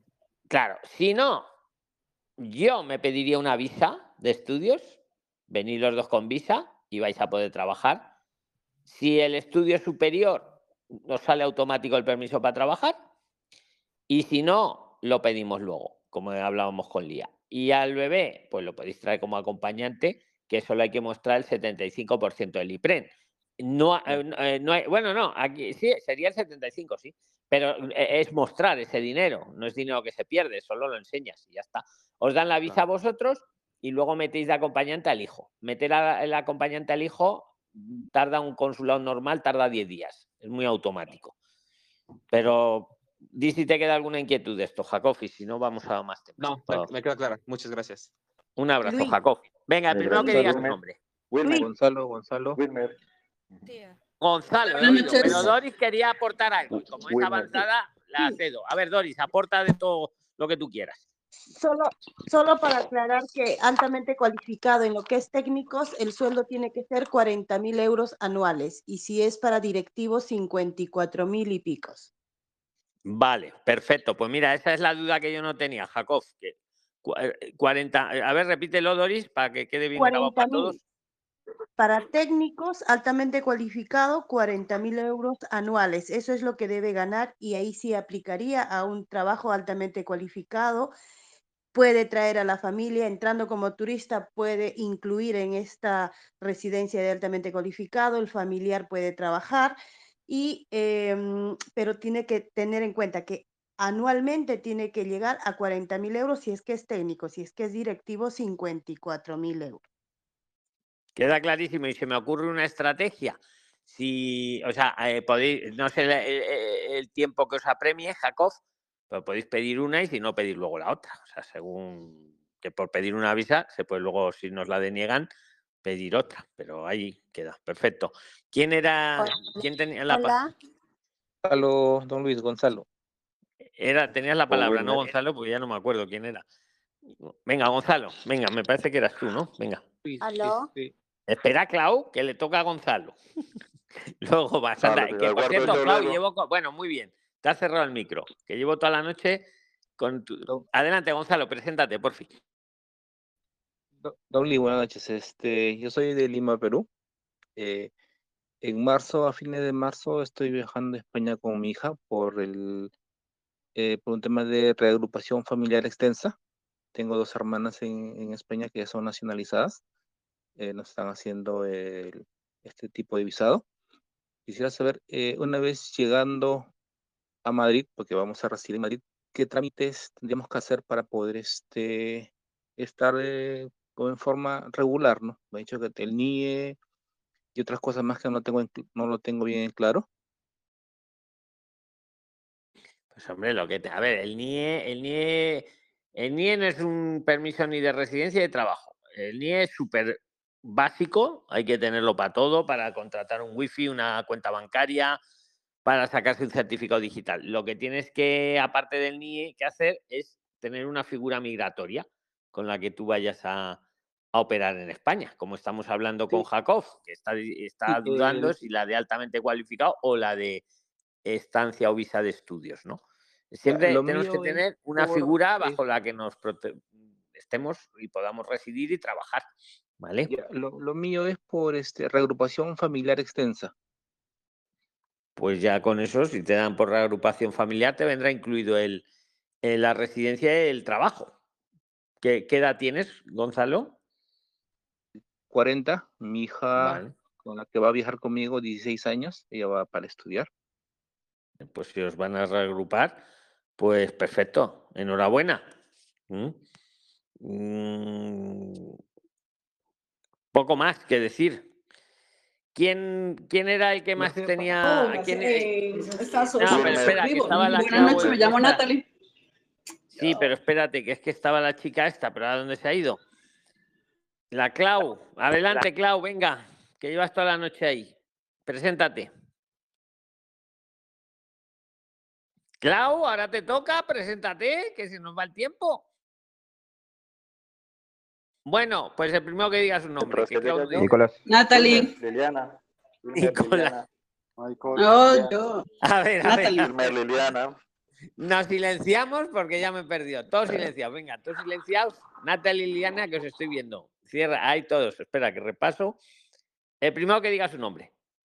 Natalie. Natalie, preséntate. Venga. Eh, hola, buenas noches. Me llamo Natalie. eh, soy de Colombia y la pregunta es muy simple.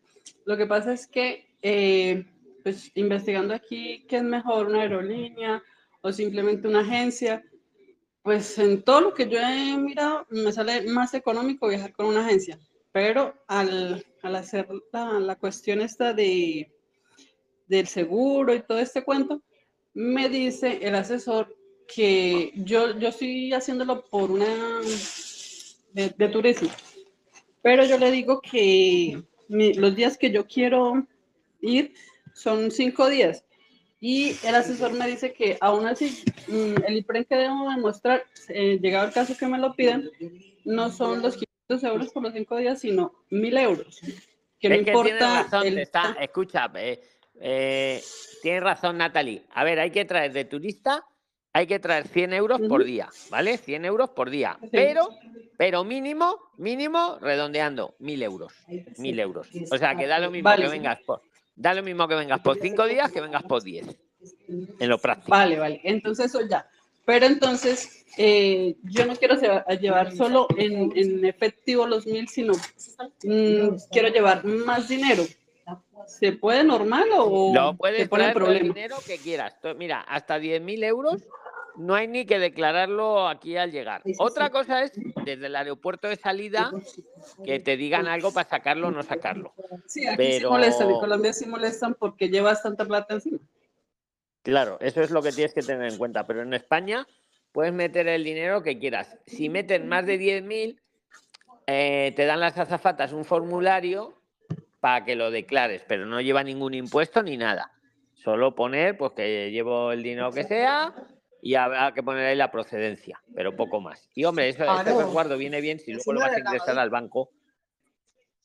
Mm, Vale, Sirve bien ya con eso aclaradísimo. Gracias. Venga, el que diga su nombre. Venga, Liliana. gracias. Dolly. Liliana. Dolly. Liliana. Ha ganado Liliana Michael, de Michael, Dolly. A ver, Liliana. Luego vas, Dolly.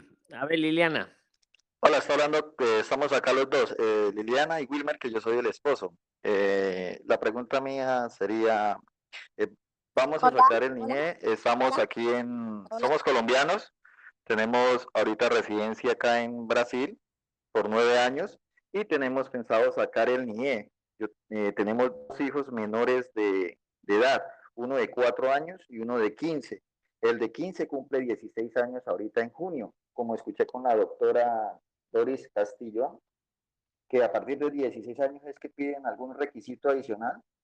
Eh, eh, eh, estos dos menores, para sacarle el NIE es obligatorio, o ellos podrían viajar, como vamos a viajar de turistas, hemos pensado viajar por ahí para, para mayo, finales de mayo, comienzos de junio. Los niños tendrían obligatorio sacarles el NIE de acá. Yo lo voy a hacer por el, por el consulado de aquí de España, aquí en Sao Paulo, aquí en Brasil. A ver, no es obligatorio que lo saquen. El NIE siempre viene bien tenerlo, pero no es obligatorio. Pero facilita luego la vida aquí en España total, ¿sabes? Pero no, no es obligatorio y, y lo- que lo- lo tengan. Disculpe, don Luis, una consulta. El, los niños, si yo les, porque aquí toca por cita, por agendamiento, el, tengo que colocarle en la parte de motivos para ellos, le coloco como comerciales que yo estoy llenando, alguien que de pronto de los compañeros, compañeras, incluyendo usted, que haya llenado ya lo de la parte de los formularios, para que me orienten mejor, porque yo tengo pensado ya solicitar, aquí manda uno, por ejemplo, para que tengan conocimiento eh, compañeros y compañeras que sean de aquí de Sao Paulo.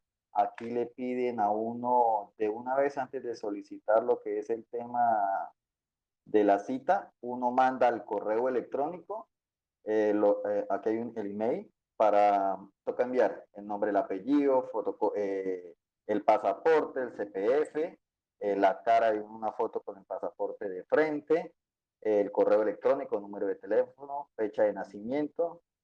acá le mandan a uno la cita para que uno la quiere y le mandan a uno el formulario de una vez para uno llenarlo como tal. No sé si alguien... Del NIE, del NIE estamos hablando, para sacar el NIE, ¿no? Exacto, sí señor, solamente que acá debe uno solicitar Pues la- nada, el motivo, en la, ahí tenéis que poner el motivo que tenéis cada uno. Puede ser que se va a matricular en alguna escuela y le piden el NIE. eh, No, el eh, motivo teníamos- que... Pues en este caso, don Luis, teníamos, eh, es que aparecen acá, por ejemplo, Eh, dice, datos relatorios a la solicitud. Es que acá le mandan a uno el formulario. Dice, eh, sería tipo de documento, número de identidad de extranjero, NIE. Eh, ahí dice, residente, no residente. Entonces toca colocar no residente porque yo estoy acá, en Sao Paulo. Eh, otro motivo, dice, es que aparecen tres motivos. Dice, sociales, por interés social, por interés profesional, por interés económico. Ahí se puede colocar, no sé, usted que tiene más conocimiento, compañeros y compañeras que estamos acá, eh, eh, donde se especifica, puedo colocar eh, para solicitar cuenta bancaria en el exterior. Aparte, dice otro punto, dice situación en España, me aparece estancia, residencia. Entonces no sé quién de pronto que haya Estancia, si vas a estar de turista, pues es estancia. Si, Ah, si- estancia. Claro, tú, si vienes de turista es una estancia, lo que vas a estar. si vas a pedir un visado. A ver, Mm. tenéis que rellenar con la verdad, Prilines. No, No, os sí, puedo sí. decir aquí. No, no, no. Entenderme, joder, o sea, es que Claro. pues, tenéis que poner, pues yo lo necesito para una cuenta bancaria, pues un motivo financiero. Lo necesito para. financiero, Alguien le quiere aportar y luego tiene la palabra, venga, venga. Alguien le quiere aportar. ¿Cuál sería un lo que motivo le- social, Edgardo- Luis? Edgardo García. Edgardo, venga, y luego va Nico, venga, porque yo también a mí, joder, yo tengo, yo os tengo que decir, a entenderme, Prilines, entenderme. A ver, Edgardo, y luego Nico. Bien, Edgardo García de Colombia. Eh, sí, efectivamente, la solicitud se hace con un motivo específico. Eh, en mi experiencia, yo coloqué el, el motivo eh, profesional y eh, ya yo tenía previamente un correo, un correo electrónico donde un centro de estudios me decía que para poder matricularme requería el NIE.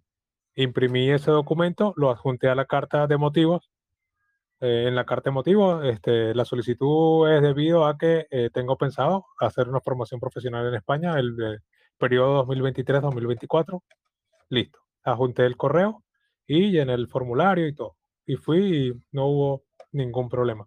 Obviamente, hay que tener en cuenta algo. En Bogotá es donde son como bastante estrictos con este tema. Ya conozco varios prisclines que van y se lo han negado. Sin Es embargo, que, en... eh, eh, Edgardo, perdón inciso, es que en Bogotá habéis arrasado.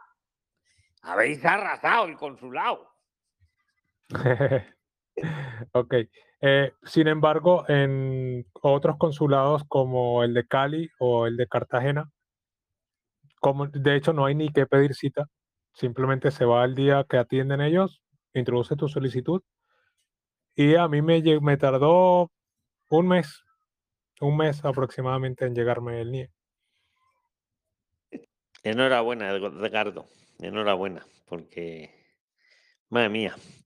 ¿Te ha quedado claro, amigo? ¿Qui- ¿Quién Sí, quería, quién era la otra persona que quería aportarte? Espera, Nico. Nico, te, que quería decir algo, Nico. Adelante, Nico. Adelante. ¿Cuál sería, cuál se, Nicolás, desde Naval Moral de la Pata, don Luis? Eh, Hombre, ¿cuál sería el- Nicolás, me alegro, me alegro de oírte. No sabía que eras tú. Adelante, Nicolás. Sí, bueno, don Luis, eh, ya sabe usted, sigo luchando con el tema de la estancia. Conozco tu Estoy caso, conozco tu pronto, pronto a, a cumplir ya los 90 días y lo único que me queda es tr- tratar de conseguir el NIE. Y mi pregunta era sobre cuál sería una razón social para conseguir el NIE. Me, he logrado inscribirme en un curso de- en el CEPA en este, Cáceres, porque acá en el pueblo donde estoy no imparten eh, la primera etapa del curso. Entonces lo tengo que hacer online, lamentablemente, porque he decidido sí o sí estudiar. Este, pero bueno, eh, no estoy pudiendo conseguir el NIE tampoco. En Cáceres lo que me pidieron es el empadronamiento. Y en el ayuntamiento me piden arraigo después de los 90 días para recién empadronarme. Entonces, es como que el gato se quiere agarrar la cola y, nunca puede, ¿me entiendes? O sea, si en el empadronamiento no me permiten el NIE y en el lugar en donde estoy tampoco imparten la primera etapa del estudio, entonces, bueno, me quedan un par de días para tratar de conseguir el, el NIE y bueno, preguntaba por este medio a ver cuál era una de las eh, instancias sociales, ya que económicas, como por ejemplo la compra de un patinete, de un vehículo, y según el funcionario que lo atienda, le acepta. Eh, iría por la parte eh, social, a ver cuál sería un motivo social. Si bien es cierto, ya me inscribí. No sé si presentando eso me valdría como para que me... Es lo que te eh, iba a decir, Nicolás, que por ejemplo la- el estudio es un motivo social o socioeconómico, como le queramos llamar. Podría valerte, Claro. yo, yo pienso. Sí, yo también porque justamente en el, en, en el CEPA, donde no- me inscribí, donde nos inscribimos con mi señora, este, nos dijeron que sí nos inscriben con el pasaporte, pero no nos titulan con el pasaporte. Pues ya tienes el motivo. Y si, y si lo quieres, por si te toca un funcionario borde, si lo quieres llevar a la fija, diles a los del CEPA que si te pueden hacer un- una cartita, un papel, con eso que acabas de decir, que te han matriculado con el pasaporte, que- pero para la titulación que vas a necesitar el NIE. Y ese es tu justificante para pedirlo, por si, por si no le vale que se lo digas de palabra. Amigo, Claro, ¿sí? claro, Ahí claro. lo don Luis. tienes, el motivo. Este es un motivo, por ejemplo. Ah, ok. eh, Perfectísimo, muy amable, don Luis, y un gusto escucharlo nuevamente. Un abrazo igualmente, amigo. Prilines, nos vamos a tener que ir, que llevamos ya casi dos horas. Que, que os agradezco un montón, ¿vale? Que hayáis estado participando y los que lo habéis escuchado y los que lo escucháis luego. Y si lo escucháis en Spotify o en otra plataforma de podcast, no me cansaré de decirlo, ponerle cinco estrellas, por fin, y decírselo a tres personas. Cuantas más seamos, más inteligencia colectiva y más personas pues harán las cosas bien, ¿vale? Que, que nos falta mucha gente todavía. Que muchísimas gracias a todos, Prilines. Ahora seguimos chateando, ¿vale? Un abrazo. Chao, chao. Hasta luego, un abrazo. Chao, señor Luis.